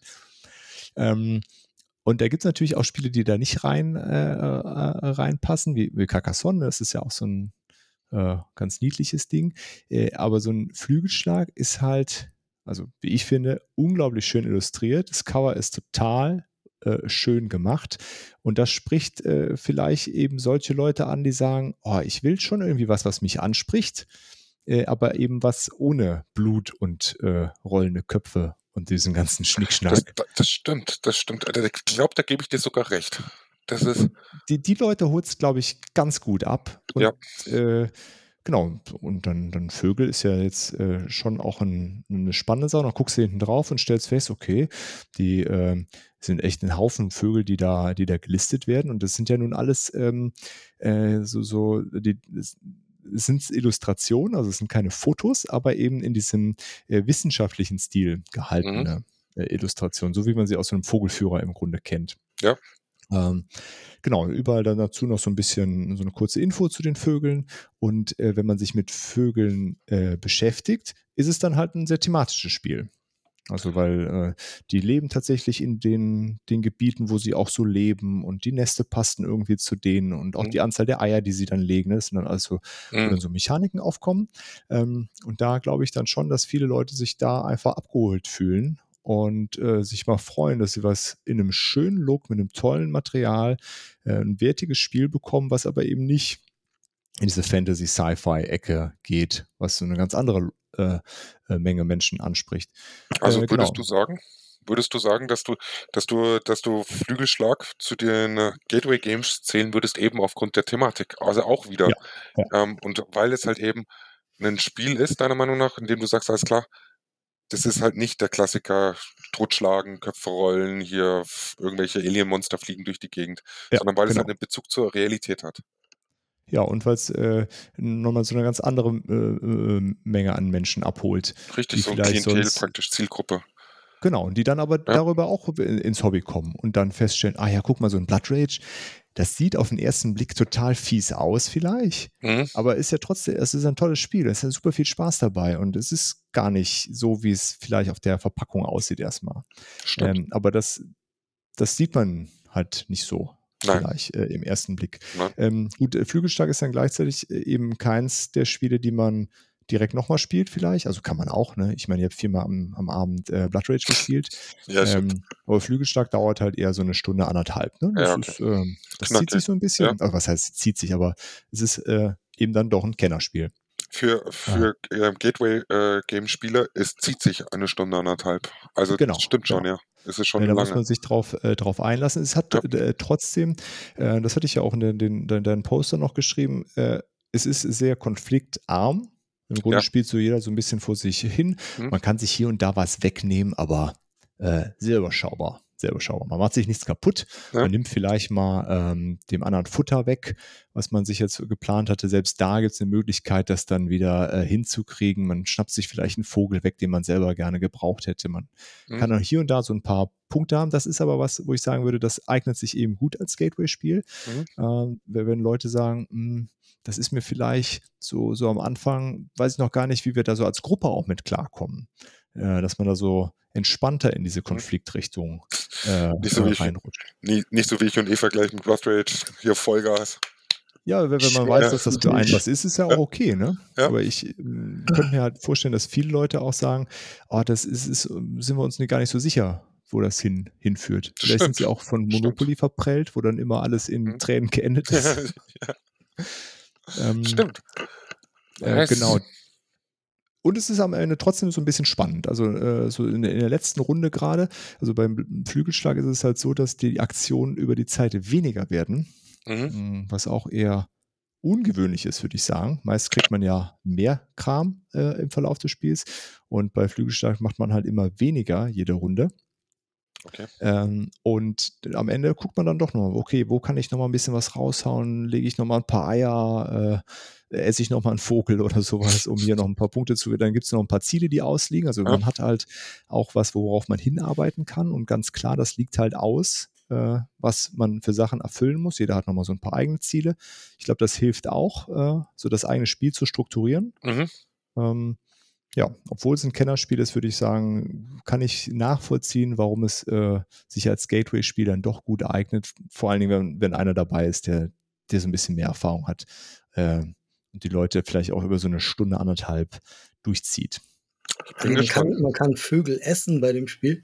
Es gibt halt äh, äh, Raubvögel, ne? Und so. Raubvögel, Essen andere Vögel. die, die fangen halt thematisch andere Vögel. Die werden dann unter den, darunter gesammelt ähm, und gibt es halt am Ende einfach Punkte für. Gibt es dann halt Aufträge oder Ziele, die, äh, wo es dann nochmal Punkte für gibt und jede Karte, die da drunter liegt, ist halt ein Punkt am Ende. Am Ende wert, ja. Mhm. Bin ich gespannt, wenn wir das spielen, du ganz ehrlich. Also ich, ich habe ich hab's ja in meinem Post gesagt, ich, äh, ich bin ja diesem Thema einfach skeptisch gegenüber und ich stehe da ja, ich gehe eher mehr so in diese Fantasy, äh, Mittelalter äh, äh, Riege rein. Und da ist halt, du stehst halt diesem Spiel sehr skeptisch gegenüber. Weil ich mir sag so, okay, und was mache ich jetzt? Keine Konflikte, keine, keine Dinge. vom, vom Design her, ja, das, das muss ich dann auch zugeben am Ende des Tages. Äh, die Fotos, die ich jetzt gesehen habe äh, von dem Spiel, das, das ist schon Top-Material. Gibt's nichts zu sagen. Ich glaube, es gibt sogar eine App, wo du dann die Vogelgesang dir an, anhören kannst. Ja, genau. Du hältst die Ja. Kamera drüber und dann Genau. äh, hörst du das, äh, die Geräusche, die dieser Vogel macht halt. Das ist sehr Gen- cool. Genau. Ähm, also ich bin gespannt. Dirk. Vielen, vielen Dank für die wirklich ausführliche Beschreibung und Begründung, warum du das als äh, Gateway-Game siehst. Gerne, Cool. gerne. Und ich übergebe dir jetzt wieder das Zepter des Handelns. Danke dir.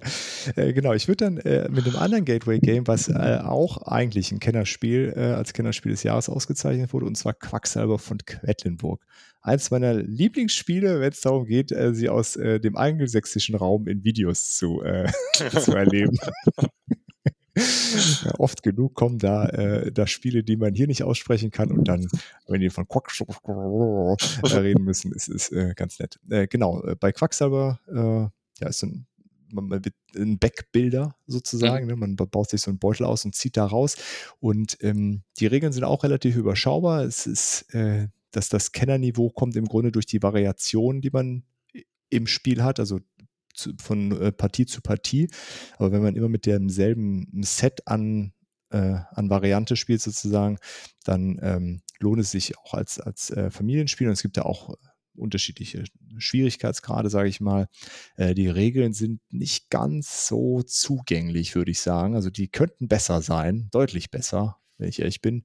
Ist auch so vom wie es gesetzt ist und alles sehr gedrungen. Äh, naja, aber was auf jeden Fall sehr hilft bei dem Spiel ist, dass es im Grunde keine Downtime gibt, weil alle ziehen immer gleichzeitig aus dem Beutel und legen dann und zwischendurch explodiert bei einem der, der Kessel, weil man zu viel Knallerbsen Ja, geworfen hat. Man hat so ein Push-Your-Luck-Element dabei. Ähm, es hat einen sehr schönen Aufholmechanismus, also es bleibt keiner so richtig zurück. Ähm, daher finde ich, äh, passt auch das, äh, wenn man es mitspielt oder zumindest die, die Regeln anleitet äh, in, in den Bereich äh, Gateway Game. Ähm, ja, weil wenn, es ist auch äh, vom, vom Preis her ist es äh, echt, äh, echt okay. Es ist kein irgendwie 70, 80 Euro Spiel. Das ist auch vielleicht auch so ein Ding, was noch mit reinzählt. Äh, genau, auch schönes Material. Würde ich auch sagen, ist ein Spiel, was man, äh, was man den Leuten an die Hand geben kann, was sie dann gut alleine spielen können. Und wo sie am Ende auch hinten raus halt durch die Variationen echt lange was dran haben an dem Spiel. Also ich finde ja Quacksalber von Quedlinburg auch total super, muss ich ehrlich zugeben. Ähm, aber bei mir hängt es dann jetzt auch wieder ein bisschen am Thema. Ich meine, vielleicht weiß es der ein oder andere, ich bin so ein gescheiterter Historiker. Ähm, ich stehe stehe auf diese total historischen Themen und wer es weiß, zum Beispiel dieser Name Quacksalber ähm, auf Que- Quedlinburg ist nicht umsonst gewählt, äh, weil Quedlinburg ähm, im Mittelalter, sagen wir es mal, die Hochburg der Quacksalber war. Und das finde ich dann schon wieder ganz charmant, wie das dann, dann praktisch auch wieder in das Brettspiel umgesetzt worden ist und dass der Quacksalber halt früher ein wirkliches Berufsbild war, also früher Mittelalter. Ja, Ähm, ah, Und wenn, wenn dann solche Kleinigkeiten in diese Spiele einfließen, da bin ich halt so ein, so ein Fan von und da geht so mein, mein, ich sag mal, Nerdherz einfach mal voll mit mir durch. Also sind, äh, ich habe das, ich habe das mal nachgegoogelt und ich habe mir dann auch mal hier Quedlinburg angeschaut. Es ist ja, und da kann ich, finde ich das schon wieder cool, wenn es dann in so einem Spiel einfach so kommt, so, ich hab, bin da auf was gestoßen, ich, ich, mich interessiert das so stark, dass ich es weiterverfolge und dann auf einmal habe ich mir irgendwelche Berichte über die berühmtesten Quacksalber aus dem Mittelalter durchgelesen. Und es war ein Deutscher beispielsweise, der, der ein Zahnarzt war und der den Leuten einfach nur so just fun die Zähne gezogen hat, um die Kohle abzuziehen. Nur so jetzt nebenbei. Ja, also so ein bisschen off-topic, ja. ja. ja, aber das ist ja schön, ne? wenn man darüber zu Sachen kommt, die man äh, ja, sonst Voll. noch nicht wusste. Voll. Schon cool dann. Ne? Ich fand das Spiel auch gut. Ich habe es nur einmal gespielt bis jetzt und das war in so einer großen Runde ähm, relativ familienfreundlich. Und ich habe nicht den Eindruck gehabt, dass es da irgendwelche Schwierigkeiten gab, die Regeln zu verstehen. Und das war lustige Kurzweil. Und ich finde jetzt das Thema auch ansprechend, so Alchemisten und äh, irgendein Süppchen braun, fand ich halt einfach ganz witzig. Das, das, das, das Braun von Gold, ne? Wer will's nicht, ne? Ist ganz Ja gut, klar. ich hab, es ist jetzt nicht das Spiel, was ich unbedingt haben müsste. Aber wir tatsächlich auch ist keine nicht- Gateway-Games Nicht, es ist nicht so, Stimmt. dass ich es mir nicht ins Regal stellen würde. Ne, Wenn, wenn ich das jetzt mal so irgendwo ganz günstig sehe oder so, dann würde ich es tatsächlich wahrscheinlich auch mitnehmen. Das ist so ein bisschen wie Tavernen im tiefen Tal. Ähm, ist jetzt nicht unbedingt ganz wichtig für mich, das zu haben, aber ich freue mich, dass ich es habe. Ähm, und ich freue mich drauf, das mit Leuten zu spielen. So, weil ja. das halt einfach, das ist so ein schönes Spiel. So ein, Friedliches. Ne, da gibt es kein Gemetzel und so, sondern das mal so, so ein, mal was anderes für mich. Und das ist ja auch ein Teil der Gateway-Spiele, die wir heute so besprechen. Ne? Wenn die Leute zu, zu dir nach Hause kommen, Lars, und sagen, boah, so viele Spiele, das ist ja cool. Ähm, da ist ja dann schon oft die Neugier, ne, bei so einem, so einem Spieleregal, was da so rumsteht. Das sieht alles cool aus. Da sind wir wieder da, was, was du meintest, Stefan, mit, äh, du gehst in den Laden und das hat man dann halt, wenn man bei wem zu Hause ist. Und dann ein Spiel zu haben, was man spielen kann mit den Leuten, wo da ist man ja dann dabei, das ist äh, schon viel wert, um Absolut. die da abzuholen, wenn das Interesse besteht. Absolut. Ähm, genau, und dann hätte ich auch noch, noch ein Spiel, was, was man auf jeden Fall den Leuten nicht einfach an die Hand geben kann, was man auf jeden Fall mit denen spielen muss. Ähm, ganz kurz. Hier steht irgendwas Reconnected. Ja, ich habe auch gerade eine Connection lost und dann ja, Reconnected gekriegt. Gut, gut, dann fange ich nochmal von vorne an. Okay. Ähm, genau, dann kommen wir noch zu einem anderen Spiel, was man, äh, was auch so in die Ecke passt, aber was man auf jeden Fall auch nicht alleine den Leuten an die Hand geben kann. Und zwar Star Wars Outer Rim. Ähm, ja, für, für alle Leute, die, äh, die Bock auf Star Wars haben, da würde ich sagen, gibt es dann doch den einen oder anderen, dank Disney. das ist ja dann doch wieder ins kollektive Bewusstsein geprügelt worden, mehr oder weniger. Stimmt. Ähm, Genau, worum geht's? Äh, es ist ein sogenanntes Pickup-and-Delivery-Spiel. Wir fliegen rum, sammeln Zeug ein, erleben kleine, äh, kurzweilige Abenteuer mit Würfelglück und liefern Dinge auf anderen Planeten wieder ab. Man fliegt immer so in so einem Halbkreis durch die Galaxie.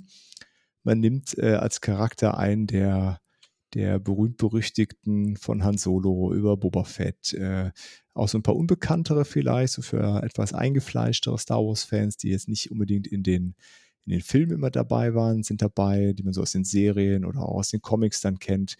Ähm, das ist ganz cool. Man kann dann sein, sein Schiff aufwerten. Äh, ich weiß nicht, für die Hörer, die äh, Privateer von ähm, Origin Games noch kennen, so ein Wing Commander Ableger auf dem PC. Das, ist, das erinnert mich immer daran. Da fliegt man auch so rum und sammelt Sachen ein und trägt die woanders hin.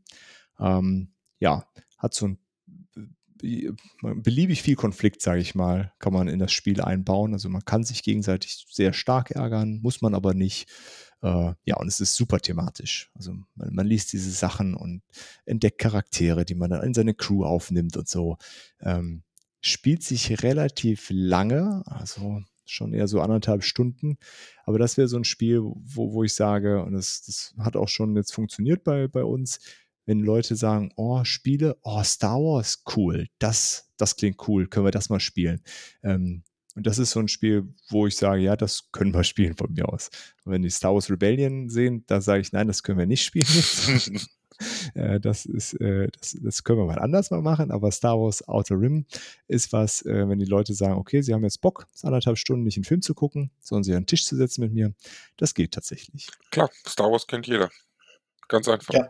Und deswegen ist es auch einfach, die Leute damit zu catchen, was der Lars vorhin gesagt hat, hier mit, mit Filmen und so weiter, ganz am Anfang, ähm, dass es da viele Brettspielvarianten davon gibt. Das ist immer wieder ganz klar beim Gateway. Ja, und es geht halt viel über, über Geschichte, ne? also man, ja. man identifiziert, identifiziert, sich dann damit, es ist wenig abstrakt und das, äh, das reißt die Leute dann schon mit. Ja, definitiv. Und alles, was mit Würfeln ist, ist am Ende, glaube ich, immer cool, ne? so als Gateway. Ne? Man würfelt, man hat mal Pech, aber manchmal ist es auch geil, wenn man es einfach schafft. Richtig, wenn man Wurf, Glück man hat eigentlich und so nicht schaffen sollte. Genau, genau. Das ist, das stimmt schon. Das ist, ich meine, bei uns ist hier dieser Glücksfaktor verteufelt, aber bei, ich sag mal, Anfängern, also Gateway-Game-Spieler, die finden das total lustig, mir macht das total Spaß. Verrückt eigentlich. Okay, dann äh, kommen wir, äh, Lars, du hattest ja eben eine Lanze für das digitale Spielen äh, gebrochen. So. Ähm, und da gibt es ja auch ein Spiel, was, äh, was so dieses Jahr rausgekommen ist, was das ja ganz gut äh, kombiniert, auch so ein bisschen. Ne? Destinies. Magst du da was zu erzählen? Ja, dann greife ich das gleich mal auf. Ähm, ich bin mir da halt selber nicht so sicher, ob das das Spiel, also ob das das Digitale und das Analoge gut kombiniert. Ähm, ich fand halt so ein bisschen zu viel App, ehrlich gesagt. Aber das Spiel selber ist halt, glaube ich, schon ganz, ganz cool für Gelegenheitsspieler, die mal in ein Storytelling-Game einsteigen möchten, die so ein Fantasy-Thema mögen, ähm, die so, so Dinge wie Mythen, wie zum Beispiel so Werwölfe und sowas mögen, ähm, die vielleicht aus dem Rollenspiel, also gerade so über Pen und Paper auch rangekommen sind an, an Brettspiele oder so, für die ist das auf jeden Fall was. Ähm, und die App leitet einen eben auch sehr gut durch das Spiel. Man muss nicht komplett alle Regeln gelesen haben, dadurch auch, finde ich. Ähm, ja, man arbeitet eben so halbwegs zusammen daran, so irgendwelche Fälle zu lösen sozusagen oder irgendwelche Gefahren abzuwenden, aber am Ende gewinnt nur einer, der am meisten Punkte gemacht hat dabei. Okay. Und deswegen spiele ich das auch lieber solo, weil ich das irgendwie bei diesem Spiel seltsam finde, dass man das kompetitiv spielen würde mit mehreren. Ähm, aber ich glaube, so vom, vom, vom Schwierigkeitsgrad her und von der Thematik her ähm, und auch vom, vom, vom den Mechaniken ist es ein sehr schönes Spiel für Leute, die mal so ein bisschen tiefer einsteigen möchten. Und durch die App, äh, wie du sagst, ist natürlich dann der Einstieg äh, deutlich einfacher. Ne? Es ist ja quasi wie jemand, der dir es erklärt und dir viele genau. Regeln abnimmt, ja. Das stimmt schon. Cool. Stefan, hast du das schon mal gespielt, Destinies? Nein, ich habe es ich hab's noch nicht gespielt. Äh, ich muss jetzt ehrlicherweise zugeben, ich bin ja ähm, in Essen auf der Spiele 21 rumgehopst und äh, war da auch bei dem äh, Pressetag und da war auch Destinies ausgestellt und ich fand halt die Minis total super und total toll. Normalerweise ist da so, dass da die ganze Zeit die, diese Verlagstypen um dich herum sind und dich versuchen in so ein Gespräch zu verwickeln. Und ich meine, ich dachte mir, tolles Spiel, super toll, kann ein paar Fotos machen, cool. Und habe mich da sehr lange mit einem echt, echt lustigen und äh, Kerl unterhalten, er in seinem äh, Halbenglisch und ich mit meinem Halbenglisch haben uns da auf, auf eine wirklich tolle Art und Weise fast eine halbe Stunde lang miteinander gequatscht über Spiele generell und so weiter. Und ich habe halt gesagt, so ja, so optisch gefällt mir das Spiel total super. Ich meine, tolle Minis und so weiter. Ähm, aber so jetzt vom, vom Spiel äh, selbst her wird es mich jetzt nicht so unbedingt anziehen und so weiter. Und dann habe ich da so ein bisschen so, so, so nicht, nicht schlecht geredet, aber halt dadurch, dass ich es nicht kannte, ähm, habe ich mich halt da so versucht, so ein bisschen rauszureden. Und am Ende von dem Gespräch kommt meine Frau dazu und äh, fragt mich so, was das für ein Spiel ist und so weiter. Und dann habe ich mir halt, habe ich jetzt das gesagt und dann dann schaut sich der Typ mal an und, und fragt ihn halt so, äh, ja, und, und wer bist du? Und er zeigt nur mit dem Finger da auf diese, auf das, auf den Namen von diesem Entwickler. Und ich denke mir so, hey, Stefan, super. Alles da hast du wieder Sympathiepunkte geholt heute Morgen. Okay. Das ist meine, meine, Erfahrung zu Destiny. Nicht schlecht. Ja, ich habe es auch noch nicht gespielt. Ich habe auch keine so lustige Story zu erzählen, daher. Äh. Also Geschichten aus dem Leben. Ja, sehr cool. Ja, du hast ja gerade schon ange angesprochen, äh, Lars, dass es äh, irgendwie komisch ist, dass es kein Koop-Spiel ist. Und Koop-Spiele äh, eignen sich natürlich auch prima als Gateway-Spiele, weil äh, ja, der kompetitive Teil ist raus und man kann irgendwie gemeinsam überlegen. Äh, hast du da ein paar Sachen für uns, wo du sagen würdest, das, das lohnt sich, äh, mit Nicht- und Gelegenheitsspielern mal zu spielen? Ja, also nochmal so ein anderes Spiel, was auch nicht komplett äh, Koop ist. Das ist äh, entweder abgrundtief, was halt so die neue Fassung ist und im, im Lovecraft-Universum spielt oder eben Battlestar Galactica. Ähm, ist, glaube ich, tatsächlich fast eins zu eins oder so dasselbe Spiel, nur mit, einer andre, mit einem anderen Thema. Ähm, und da geht es so ein bisschen darum, dass es immer versteckte Verräter gibt. Der Großteil der Gruppe müsste zusammenspielen und die Verräter tun so, als würden sie mit zusammenspielen und in Wahrheit spielen sie halt dagegen. Und das ist jetzt so ein Spiel, das würde ich jetzt zum ganz jungfräulichem Brettspieler nicht unbedingt ähm, gleich an den Kopf werfen, weil es doch sehr viele nicht ganz leicht zu durchschauende Mechaniken beinhaltet. Also wir haben das mal gemacht und dann kam da eben sowas auf wie, ist es eigentlich schlimm, wenn ich ein Zylone bin? dann musst du das Spiel nochmal anfangen ne? und sowas. Also ja. Und das Aber andere mit Gelegenheitsspielern, Spiel, hm? sagen, mit Gelegenheitsspielern, also die dann das eine oder andere, äh, die eine oder andere Erfahrung schon mal gesammelt haben? Ja, das kann man schon machen. Gerade wenn das so Leute sind, die auf irgendwelchen Partys schon mal so Mafia oder Werwolf gespielt haben, Mhm. ne? die diesen so Social Deduction ähm, Effekt eben verstehen. Ja, Also, okay. Ne, dass man da so heimlich gegen die anderen hetzt, so ein bisschen und versucht von, sein, von sich abzulenken und irgendwen zu beschuldigen. Wir haben doch zu dem Thema ein Spiel gespielt in Essen mit, mit Olli und Dennis und Paul Lars beim, beim Olli daheim, oder? Weißt du noch, wie das hieß?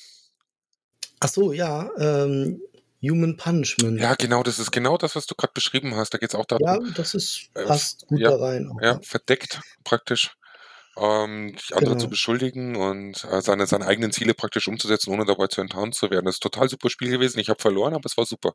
Ja, es Ja, war, ist echt, Ja. das ist eine tolle Mechanik, finde ich auch. absolut. Ja, und das, das nächste Spiel, was mir da so mit Koop, und das ist halt wirklich Koop, und da ist es genauso wie bei Abgrundtief und Battlestar Galactica. Das sind Ghost Stories und Last Bastion, was auch eins zu eins dasselbe Spiel ist. Nur das eine ist halt so chinesische Mythologie und das andere ist halt Fantasy. Ähm, da geht es darum, die Spieler müssen praktisch Wellen von angreifenden Gegnern abwehren. Und da muss man wirklich gut zusammenarbeiten. Es ist natürlich auch immer so ein bisschen Glück und Pech, ähm, weil es Würfel gibt und weil man eben nicht genau weiß, was für Gegner man nachzieht, die dann angreifen. Aber da muss man sich gut absprechen.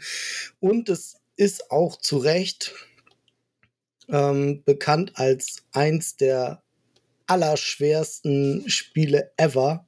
Also wir haben, wir haben an einem Abend mal viermal Ghost Stories gespielt tatsächlich.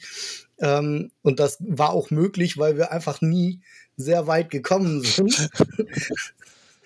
und wir, Last Bastion haben wir tatsächlich, habe ich das auch ein, zwei Mal schon äh, mit vier Leuten auch gespielt und auch mal alleine. Und es ist halt einfach unglaublich schwer. Es ist wirklich sehr, sehr schwer. Knüppelhart. Aber es ist trotzdem eine coole Erfahrung, definitiv. Auf jeden Fall. Und spielt sich auch recht zügig. Also es ist, äh, sind auch von den Regeln her ist es überschaubar. Äh, Mhm. Passt also irgendwie mit da rein. Also vor allen Dingen, wenn man Down auf die Mütze kriegt und verliert, ist sehr schnell vorbei. Ja. Äh, okay, ja, so in die in der Richtung Koop-Spiele. Ich glaube, der Vollständigkeit halber müssten hier diese ganzen Exit-Unlock-Sachen noch genannt werden. Das ist sicherlich auch was, was man, ähm, also vor allen Dingen, äh, Exit habe ich ehrlich gesagt nie irgendwas gespielt, weil ich das so aus, äh, aus äh, Überzeugungsgründen ablehne. Äh, Ich leider auch, deswegen kann ich dazu nichts mal so sagen. zu zerreißen und wegzuwerfen. Aber Unlock ist halt auch eine App dabei. Ähm, da geht es relativ einfach los. Da ist in jeder Box so eine kleine äh, Losspielanleitung mit dabei. Das, da gibt es ja auch so Einzelfälle, es gibt die ja so als Dreierboxen und auch die, aber die Fälle einzeln. Äh, auch was, was man äh, meiner Erfahrung nach gut verschenken kann. Also für Leute, die so ein bisschen rätseln. Ähm, so, oder sowas wie Mikro-Makro ist auch sowas, ähm, was man, ja, was man durchaus Nichtspielern geben kann, die, die aber Lust an so ein bisschen Rätseln haben. Es ist ja ein, schon eine ganz andere Art Spiel als ein Brettspiel. Äh, ja, aber glaube ich, gehören hier trotzdem irgendwie so mit da rein, habe ich das Gefühl. Ja, definitiv. Auf jeden Fall. Äh, Weil es nämlich diese, diese andere äh, Sache erfüllt, äh, gemeinsam am Tisch sitzen und was Genau. erleben. Genau. Ähm, Hm. äh, Ja, und genau, aber- diese ja. Detektivspiele sind ja mittlerweile, sind das ja multimediale Erfahrungen. Also es sind ja, sind ja. Dinge dabei, ne, die sind, Ja. wo ich wirklich, da ist mir die Kinnlade runtergefallen irgendwie, ne, wo es dann war, irgendwie, komm, geh mal hier auf den, auf diesen realen Server und lade dir da reale Videos runter und sowas. Oder, Stimmt. oder ähm, dass man echte Instagram-Accounts äh, auf öffnen konnte und die, da Bilder angucken konnte. Und das Geilste war, dass Leute, denen ich folge, haben diese Bilder auch geliked und sowas. Und du denkst so, ey, das gibt's doch gar nicht. Ne? Und das ist halt echt Instagram ist ein witzig. Kuhdorf. richtig witzig. Ja, ist schon krass, ne? Ähm, genau, irgendwann werden die natürlich auch sehr, sehr umfangreich, glaube ich, ne? Ja, Das ist vielleicht nicht mehr für, für die Gelegenheitsspieler oder als Gateway-Game geeignet, aber ja, da, da kommt man auf jeden Fall auch in eine Welt rein, die äh, sehr, sehr umfangreich ist. Aber weiß ich gar nicht, ob das nicht irgendwie auch sowas ist, denn das genauso mit diesen Sachen, äh, diese, diese Krimi-Dinner. Ja, Im Grunde ist das etwas, da kann man Leute einfach mal reinstoßen. Und diese Krimi-Spiele sind auch so gemacht, ähm, also wenn du, wenn du jetzt überhaupt noch nie ein Brettspiel gespielt hast, aber du findest Medical Detectives cool, mhm. oder du guckst irgendwelche anderen Crime-Serien oder sowas, dann interessiert dich das einfach auch. Ja, dann hast du stimmt. Bock, mal in diese Rolle einzusteigen, selber Ermittler zu sein und dieses Ermitteln-Ding, diese Denkweisen kennst du vielleicht auch aus diesen Fernsehserien oder so. Also ich glaube tatsächlich, das ist gar nicht so abwegig, irgendwie äh, Leute, also wenn einer dabei ist, der sowas schon mal gemacht hat, kannst du es auf jeden Fall mit drei, vier irgendwie so Krimi-Fans oder sowas spielen. ich gebe dir recht, Lars. Ich gebe ich geb dir völlig recht. Ähm, nur leider ist es bei mir so, dass ich überhaupt kein Fan, Fan bin von diesen ganzen Crime Games. Also ich, ich, ich spiele das selbst nicht. Mich, mich reizt das nicht. Aber mit diesem Punkt, damit kannst du Leute anlocken und damit kannst du, äh, kannst du sie praktisch, da sie irgendwas kennen und so weiter, äh, in dieses ganze Hobby reinbringen und als Gateway mehr oder weniger benutzen.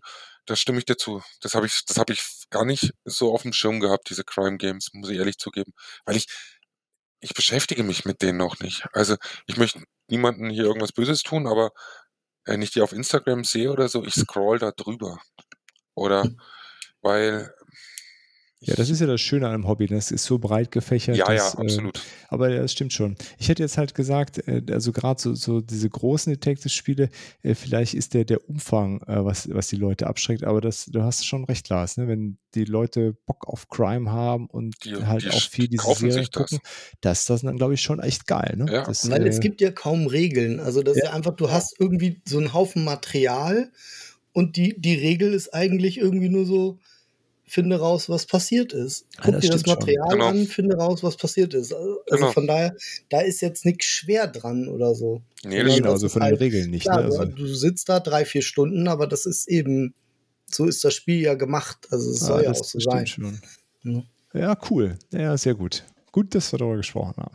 hm, wieder was dazugelernt. Ich glaube, ich sollte mich mal um Crime Games kümmern. In mein Portfolio mit aufnehmen. Ich glaube, Genau. der Patrick kann dir da. Ja, ich weiß, brutal. Den Patrick hätten wir jetzt gebraucht, du Wahnsinn. Der, der ist da äh, ganz, Ganz weit vorne. ne? Ja. Okay, so ein anderes, ähm, äh, anderes kooperatives Spiel, äh, was auf jeden Fall diesen Aspekt abdeckt, äh, einfacher Einstieg, würde ich sagen, ist Andor, weil es einfach ein sehr ähm, zugängliches Regelwerk hat mit dieser Losspielanleitung und einfach direkt loslegen. Gut, muss man sich natürlich auch so ein bisschen auf einlassen, aber gerade wenn man jemanden dabei hat, der, ähm, der es schon kennt oder so ein bisschen erfahrener ist, ist es, glaube ich, ein sehr äh, zugängliches äh, Spiel. Es ist so ein Fantasy-Setting, aber eher sehr seicht. Ähm, es ist wenig glückslastig an, äh, an einigen Stellen, würde ich sagen. Also man kann es schon gut durchplanen. Das hilft vielleicht äh, für, für Leute, die, äh, die mit so einem klassischen Dungeon Crawler dann vielleicht überfordert sind oder für die das dann zu viel ist vielleicht. Mhm. Ähm, ja, aus meiner Erfahrung ist das auf jeden Fall, ja, kann man, kann man gut mit starten. Aber ist das nicht eigentlich, also ich habe das, ich habe die App mal gespielt und die soll laut unserem Andor-Experten Patrick, Brauchen ähm, Patrick. ja, der wäre gut dabei gewesen heute.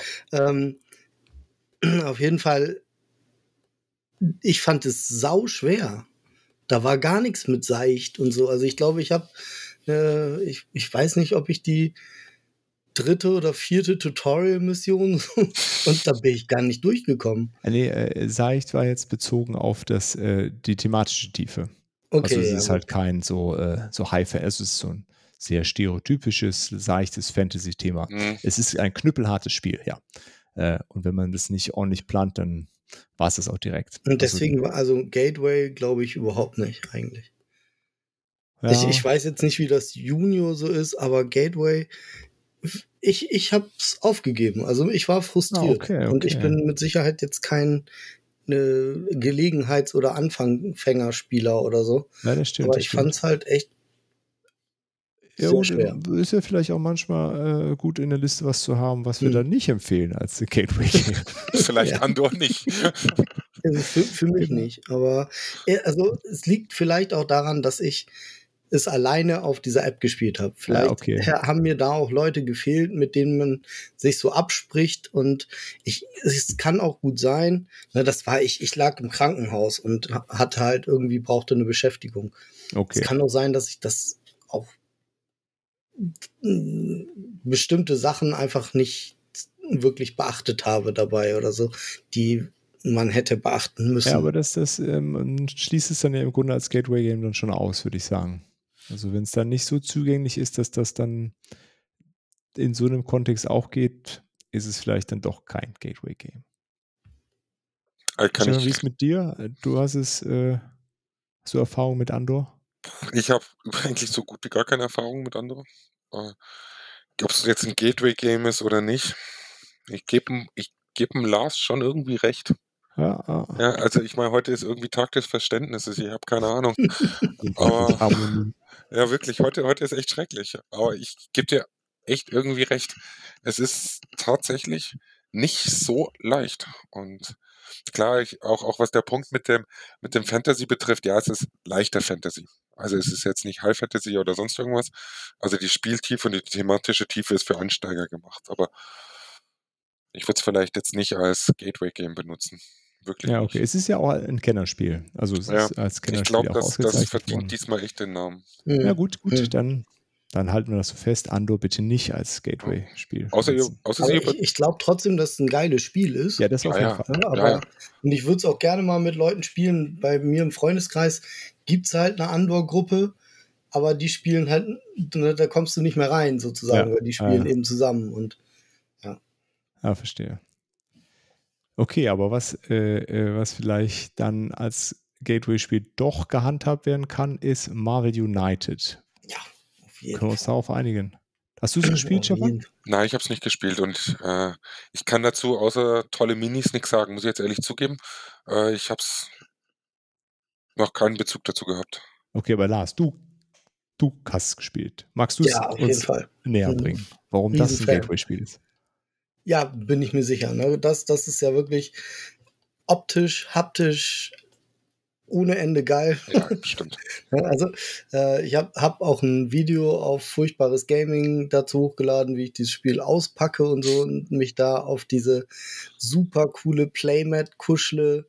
Ähm, und die Regeln sind leicht. Ja, Das kann man so in zehn Minuten erklärt haben irgendwie. Und ja, totales Gateway-Spiel. Also es gibt ganz viele Leute, glaube ich, die das mit ihren wirklich kleinen Kiddies noch spielen auch. Mm, ja, kommt man voll rein. Ja. Es ist nicht, nicht so richtig, nicht so viel Glück dabei Ja, das stimmt. Und trotzdem macht es einfach super Spaß. Ne? Aber- Also vor allen Dingen, wenn, wenn man das halt so ein bisschen, bisschen Rollen spielt, auch irgendwie, ne, dass man dann so sich auch so ein bisschen comicartig benimmt. Ja, das stimmt. Das Also du musst es praktisch richtig fühlen, ausdrücken. sag ich mal. Ne? Man muss es schon fühlen. Ja, genau, muss es fühlen. Genau. Emotion.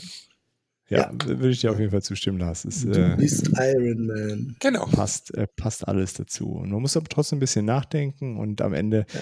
endet es meist immer ganz knapp. Schafft man es dann. Das stimmt, ne? Knapp oder man verliert tatsächlich auch Ja, manchmal. genau. Also, Und man kann es in der, in der Schwierigkeit dann auch nochmal ein bisschen skalieren. Das ist ganz cool.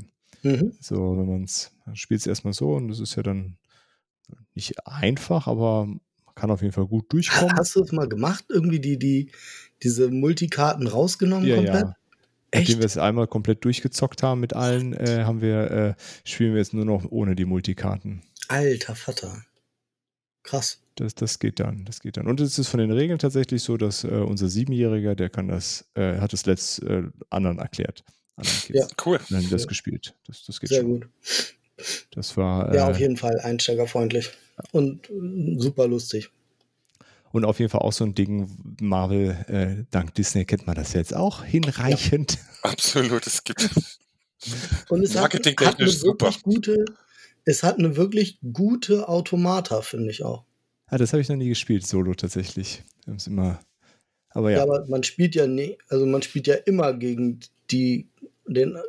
Ach so, das meinst du? Ja, ja, ist das, ja das stimmt. keiner spielt ja den Schurken. Ja, das stimmt. Nee, nee, das äh, stimmt. Der, das, äh, äh, ja, der, der spielt sich wirklich gut. Du musst nichts machen. Du deckst einfach Karten auf.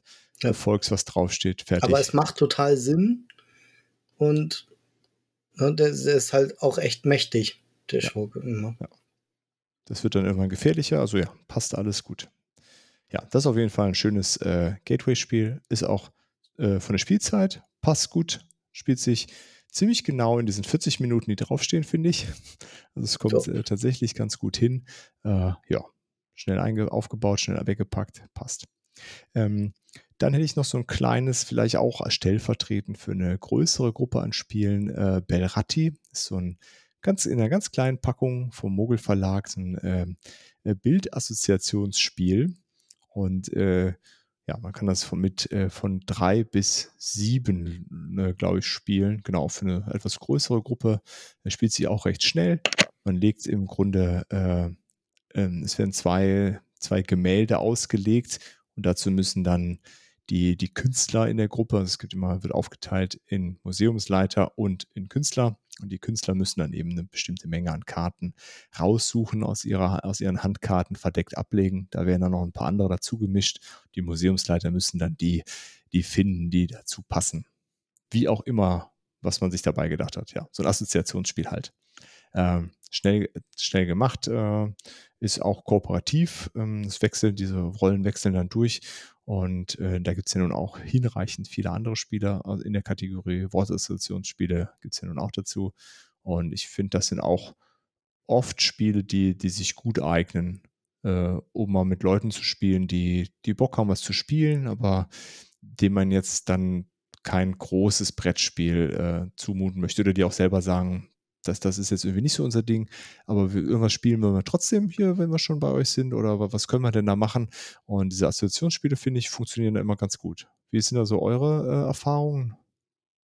Prinzipiell würde ich sagen, bin ich mal voll bei deiner Seite ähm, oder voll auf deiner Seite, weil nicht jeder will gleich so ein krasses Brettspiel auf dem Tisch haben. Ob das jetzt hier Siedler von Katan ist oder keine Ahnung, Flügelschlag oder was auch immer. Ähm, Marvel United ähm, muss nicht immer sein. Es, es kann auch in Anführungszeichen was Kleineres sein, äh, mit genau dem gleichen Endergebnis. Es muss nicht, es muss nicht immer der, Gro der, das Große, das, das Krasse sein, sondern ein, ein Gateway-Game, wenn es seinen Zweck erfüllt und wenn es halt die Leute dazu hinbringt, reicht's auch so. Also ich finde es total cool, dass du das jetzt vorgestellt hast und dass du sagst, okay, das kann man auch in einer Gruppe mit drei bis sieben Spielern spielen. Ähm, Assoziationsspiel. Ob ich das jetzt spielen würde, so von mir aus sei jetzt mal dahingestellt, aber darum geht's auch gar nicht. Ähm, sondern es geht, es geht darum, ob es sich dafür eignet, ähm, Gelegenheitsspieler, gar keine Spieler ähm, dazu zu bringen, sich mit einem hinzusetzen und Gesellschaftsspiele zu spielen. Und dafür finde ich es gut. Finde ich super. Also, Wie sieht es bei dir aus, Lars, so Assoziationsspiele? Assoziationsspiele fallen mir jetzt halt. da gibt es auch nochmal einen kleinen Shoutout ähm, und vielleicht eine kleine Schleichwerbung, ist aber nicht so gemeint, aber von dem Christian Kloß aus Bremen ähm, das Rorschach und auch sein nächstes Spiel, das, ich weiß gar nicht, hat auf jeden Fall was mit Freud im Titel. Ähm, und da geht es eben so ein bisschen darum, anhand von Bildern oder von vorgegebenen Eigenschaften, also Charaktereigenschaften, Spieler einzuschätzen. Mhm. Ne, Also da so Assoziationen zu machen. Ähm, gerade bei dem Rorschach mit diesen Rorschach-Fleckentests Ja, sozusagen, Ne, mit diesen Ah, okay. äh, Tintenklecks-Tests. Und ähm, ja, ich würde sagen, das sind auf jeden Fall Gateway-Spiele. Ähm, über dieses Thema, ne, also da kann, da kann man, glaube ich, zum Beispiel auch irgendwelche älteren Personen jetzt noch mitkriegen. Ne, Rorschach ist eine Figur, die hinlänglich bekannt ist, so hat eigentlich jeder schon mal von gehört. Ne, ist ein berühmter Psychologe gewesen und das ist vielleicht auch was, womit man Leute kriegt, die jetzt so mit, sage ich mal, mit Marvel überhaupt nichts anfangen könnten, beispielsweise, oder ähm, die auch sagen, alle Vögel sind jetzt so gar nicht mein Ding. Ähm, äh, so, also ich glaube, dass Assoziationsspiele sind schöne Gateway-Spiele, die meistens ja auch relativ schnell gespielt sind, schnell erklärt sind, häufig und einfach auch Spaß machen können. Aber ich glaube, Das das ist gehört dann. Ich glaube, das gehört dann doch so eher mehr so in diese Kategorie, auch was ich ganz, ganz am Anfang gesagt habe mit den Pen and Paper Games. Also ich habe mich jetzt gerade, wenn der Lars hier äh, das äh, gerade an seiner Position klar gemacht hat, mal ein bisschen drüber nachgedacht. Ich glaube, so Assoziationsspiele, so wie du es jetzt gerade beschrieben hast, ich glaube, es geht eher mehr so in die Richtung von Pen and Paper. Also nicht vom, vom Spieltyp her oder so, aber von der Kategorisierung bei, bei Gateway Games. Mhm. Dass es halt so die Vorstufe ist, um praktisch ein Gateway Game zu spielen. Also so kommt mir das jetzt gerade äh, ähm, gerade irgendwie so ein bisschen rüber. Es sind so, es sind ja eher so Partyspiele. Genau. Ne? Das ist so Tabu. Activity würde ich da so alles mit reinschmeißen auch. Memory. Memory? Ja, okay. Ja, das war jetzt ein krasses Beispiel. Ich, also, ihr Also, wisst, was ich meine, ja. Nee, es gibt ja auch, gibt Ja. ja. auch so Memory mit ein bisschen mehr Anspruch. Aber Eben.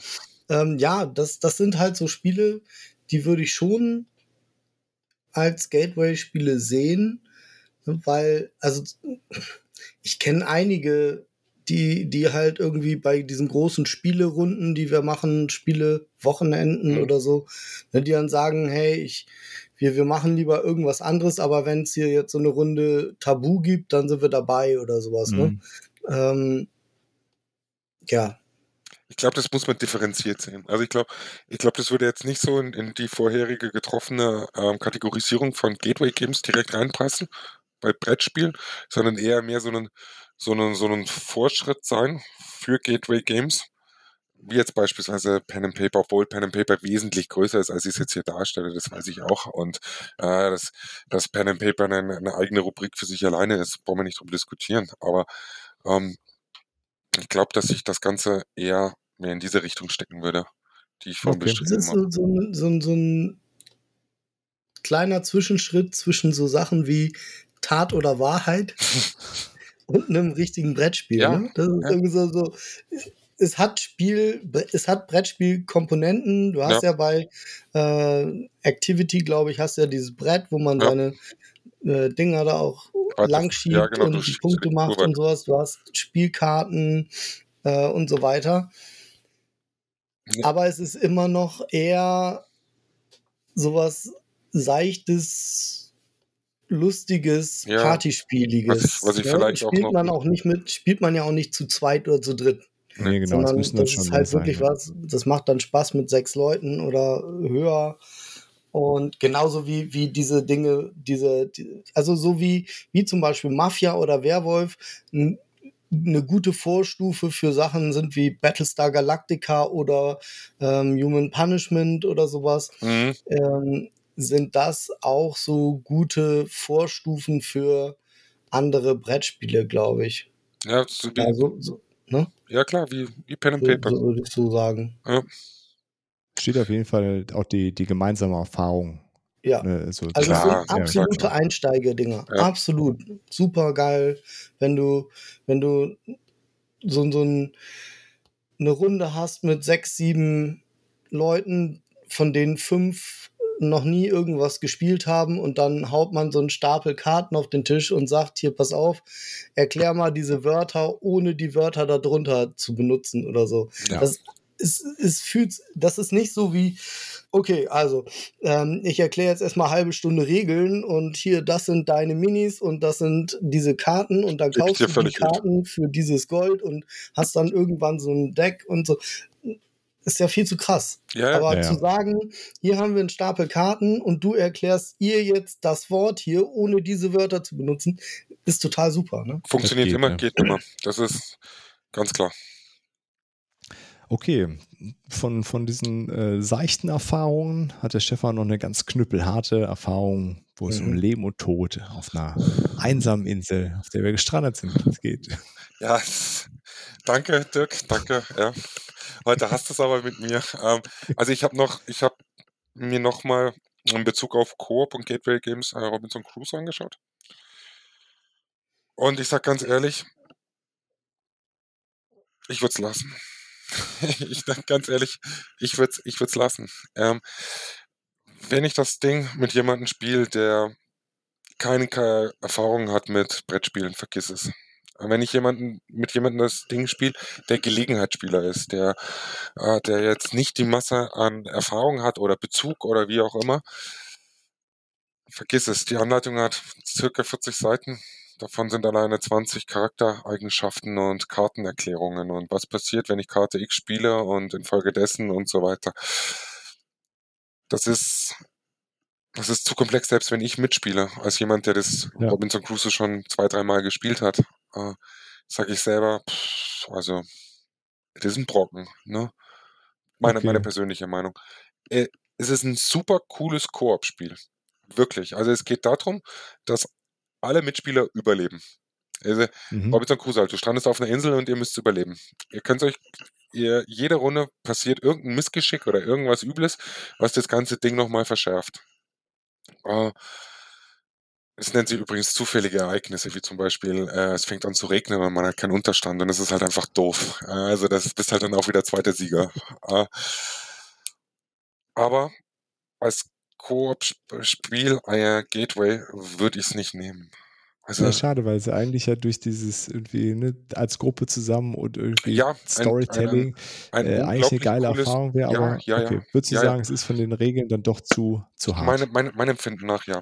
Also es ist ein, wie gesagt, es ist ein unglaublich geiles Koop-Spiel und es ist eine unglaublich geile Story. Ich meine, ich habe ja dazu äh, meinen Senf dazu auf Instagram losgelassen.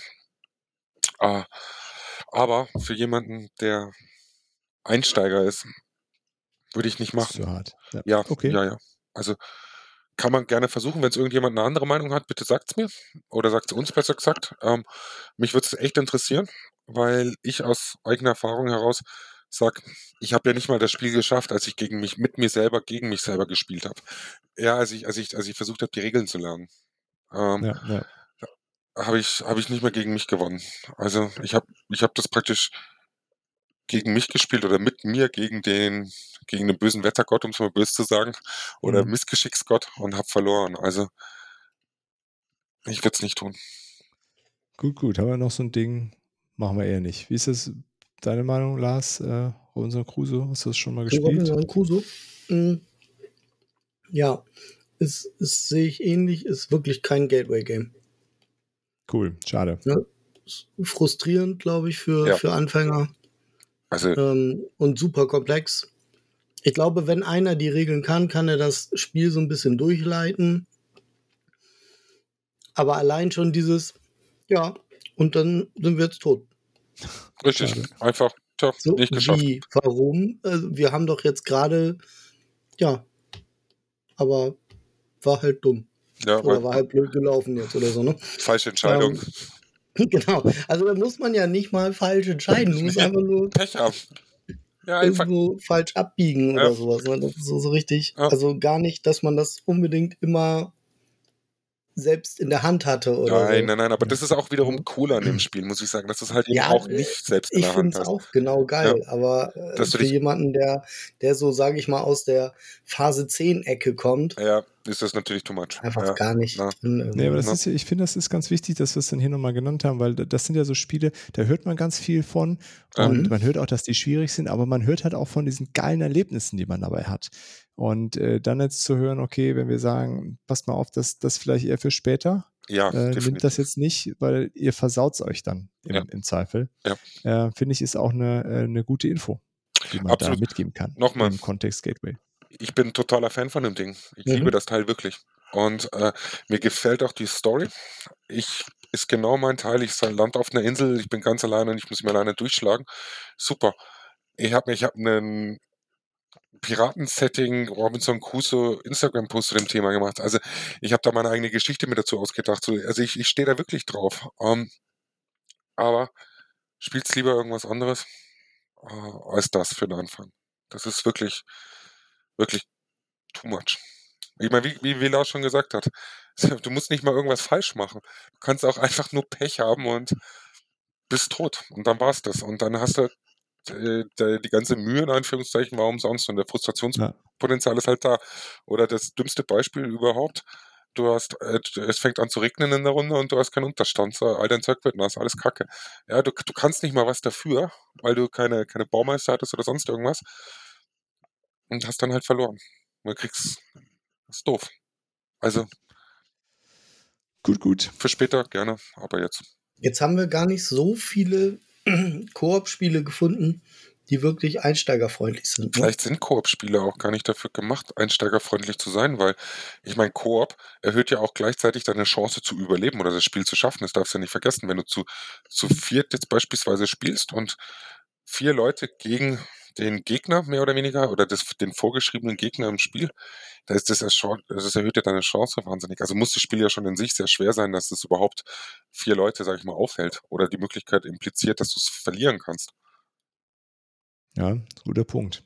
Aber äh, vielleicht gibt es ja da draußen von euch noch äh, welche, die sagen, boah, die Spiele hättet ihr auf jeden Fall nennen müssen. Und äh, das wird uns natürlich in all diesen Kategorien brennend interessieren, was wir da äh, vergessen haben, was wir ähm, auf jeden Fall nennen müssen. Zögert ja nicht. Ich glaube, ähm, das Thema Gateway-Spiele ist spannend für ganz viele Leute, äh, weil man dann doch immer im Bekanntenkreis Leute hat, mit denen man gerne mal spielen möchte. Und da ist immer die Frage, okay, was bringen wir denn auf den Tisch, um die Leute nicht zu verschrecken, um die zu begeistern. Und äh, genau, wenn man da eine breitere Auswahl hat, ist, da kann das nicht schlecht sein. Genau. Okay, so viel dazu. Ansonsten, glaube ich, sind wir, äh, haben wir das Thema relativ umfassend behandelt. Sehr cool. Äh, und dann kommen wir noch zur Autofrage. Die hat sich auch der Lars ausgedacht heute. Und zwar, habt ihr Haustiere? Das fragt ja nach Robinson Crusoe. Stefan, du darfst ne? anfangen. Bei Robinson Crusoe. Du darfst anfangen Ich? mit der? Frage.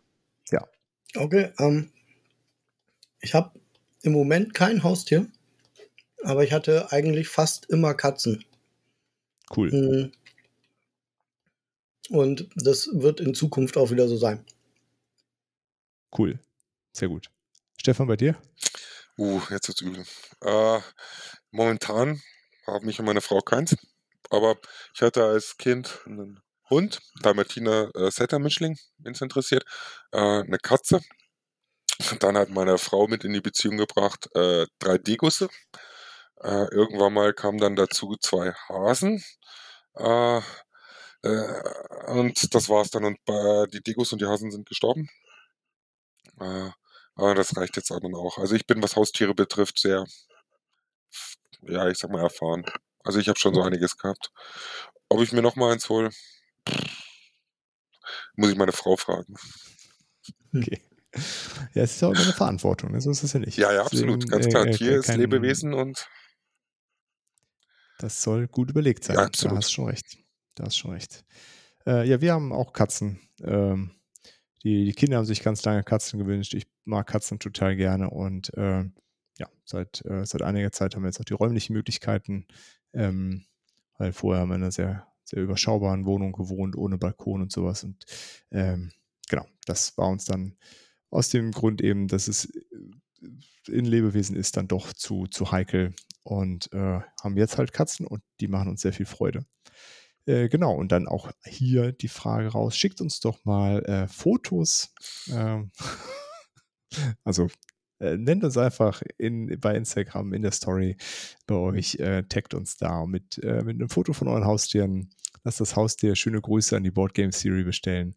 Das würde uns interessieren, was ihr äh, für, für tierische Freunde da zu Hause habt. Auf jeden Fall. Ähm, genau, so, das war's. Gateway-Folge im Kasten. Ich hoffe, es hat euch viel Spaß gemacht. Ihr habt ein bisschen was mitgenommen. Vielleicht war das eine oder andere dabei, was ihr noch nicht kanntet. Äh, wie gesagt, eure Vorschläge, äh, da sind wir gespannt drauf. Und dann bleibt nicht mehr viel zu sagen, außer vielen Dank und bis zum nächsten Mal. Tschüss.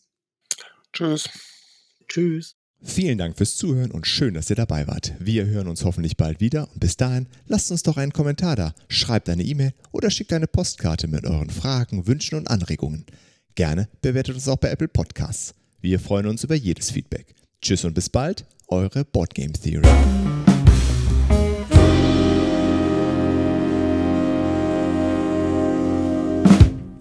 Sag mal, sag mal, Dirk, und du magst Wingspan? Ich mag Wingspan, ja, ja, das steht hier. Habe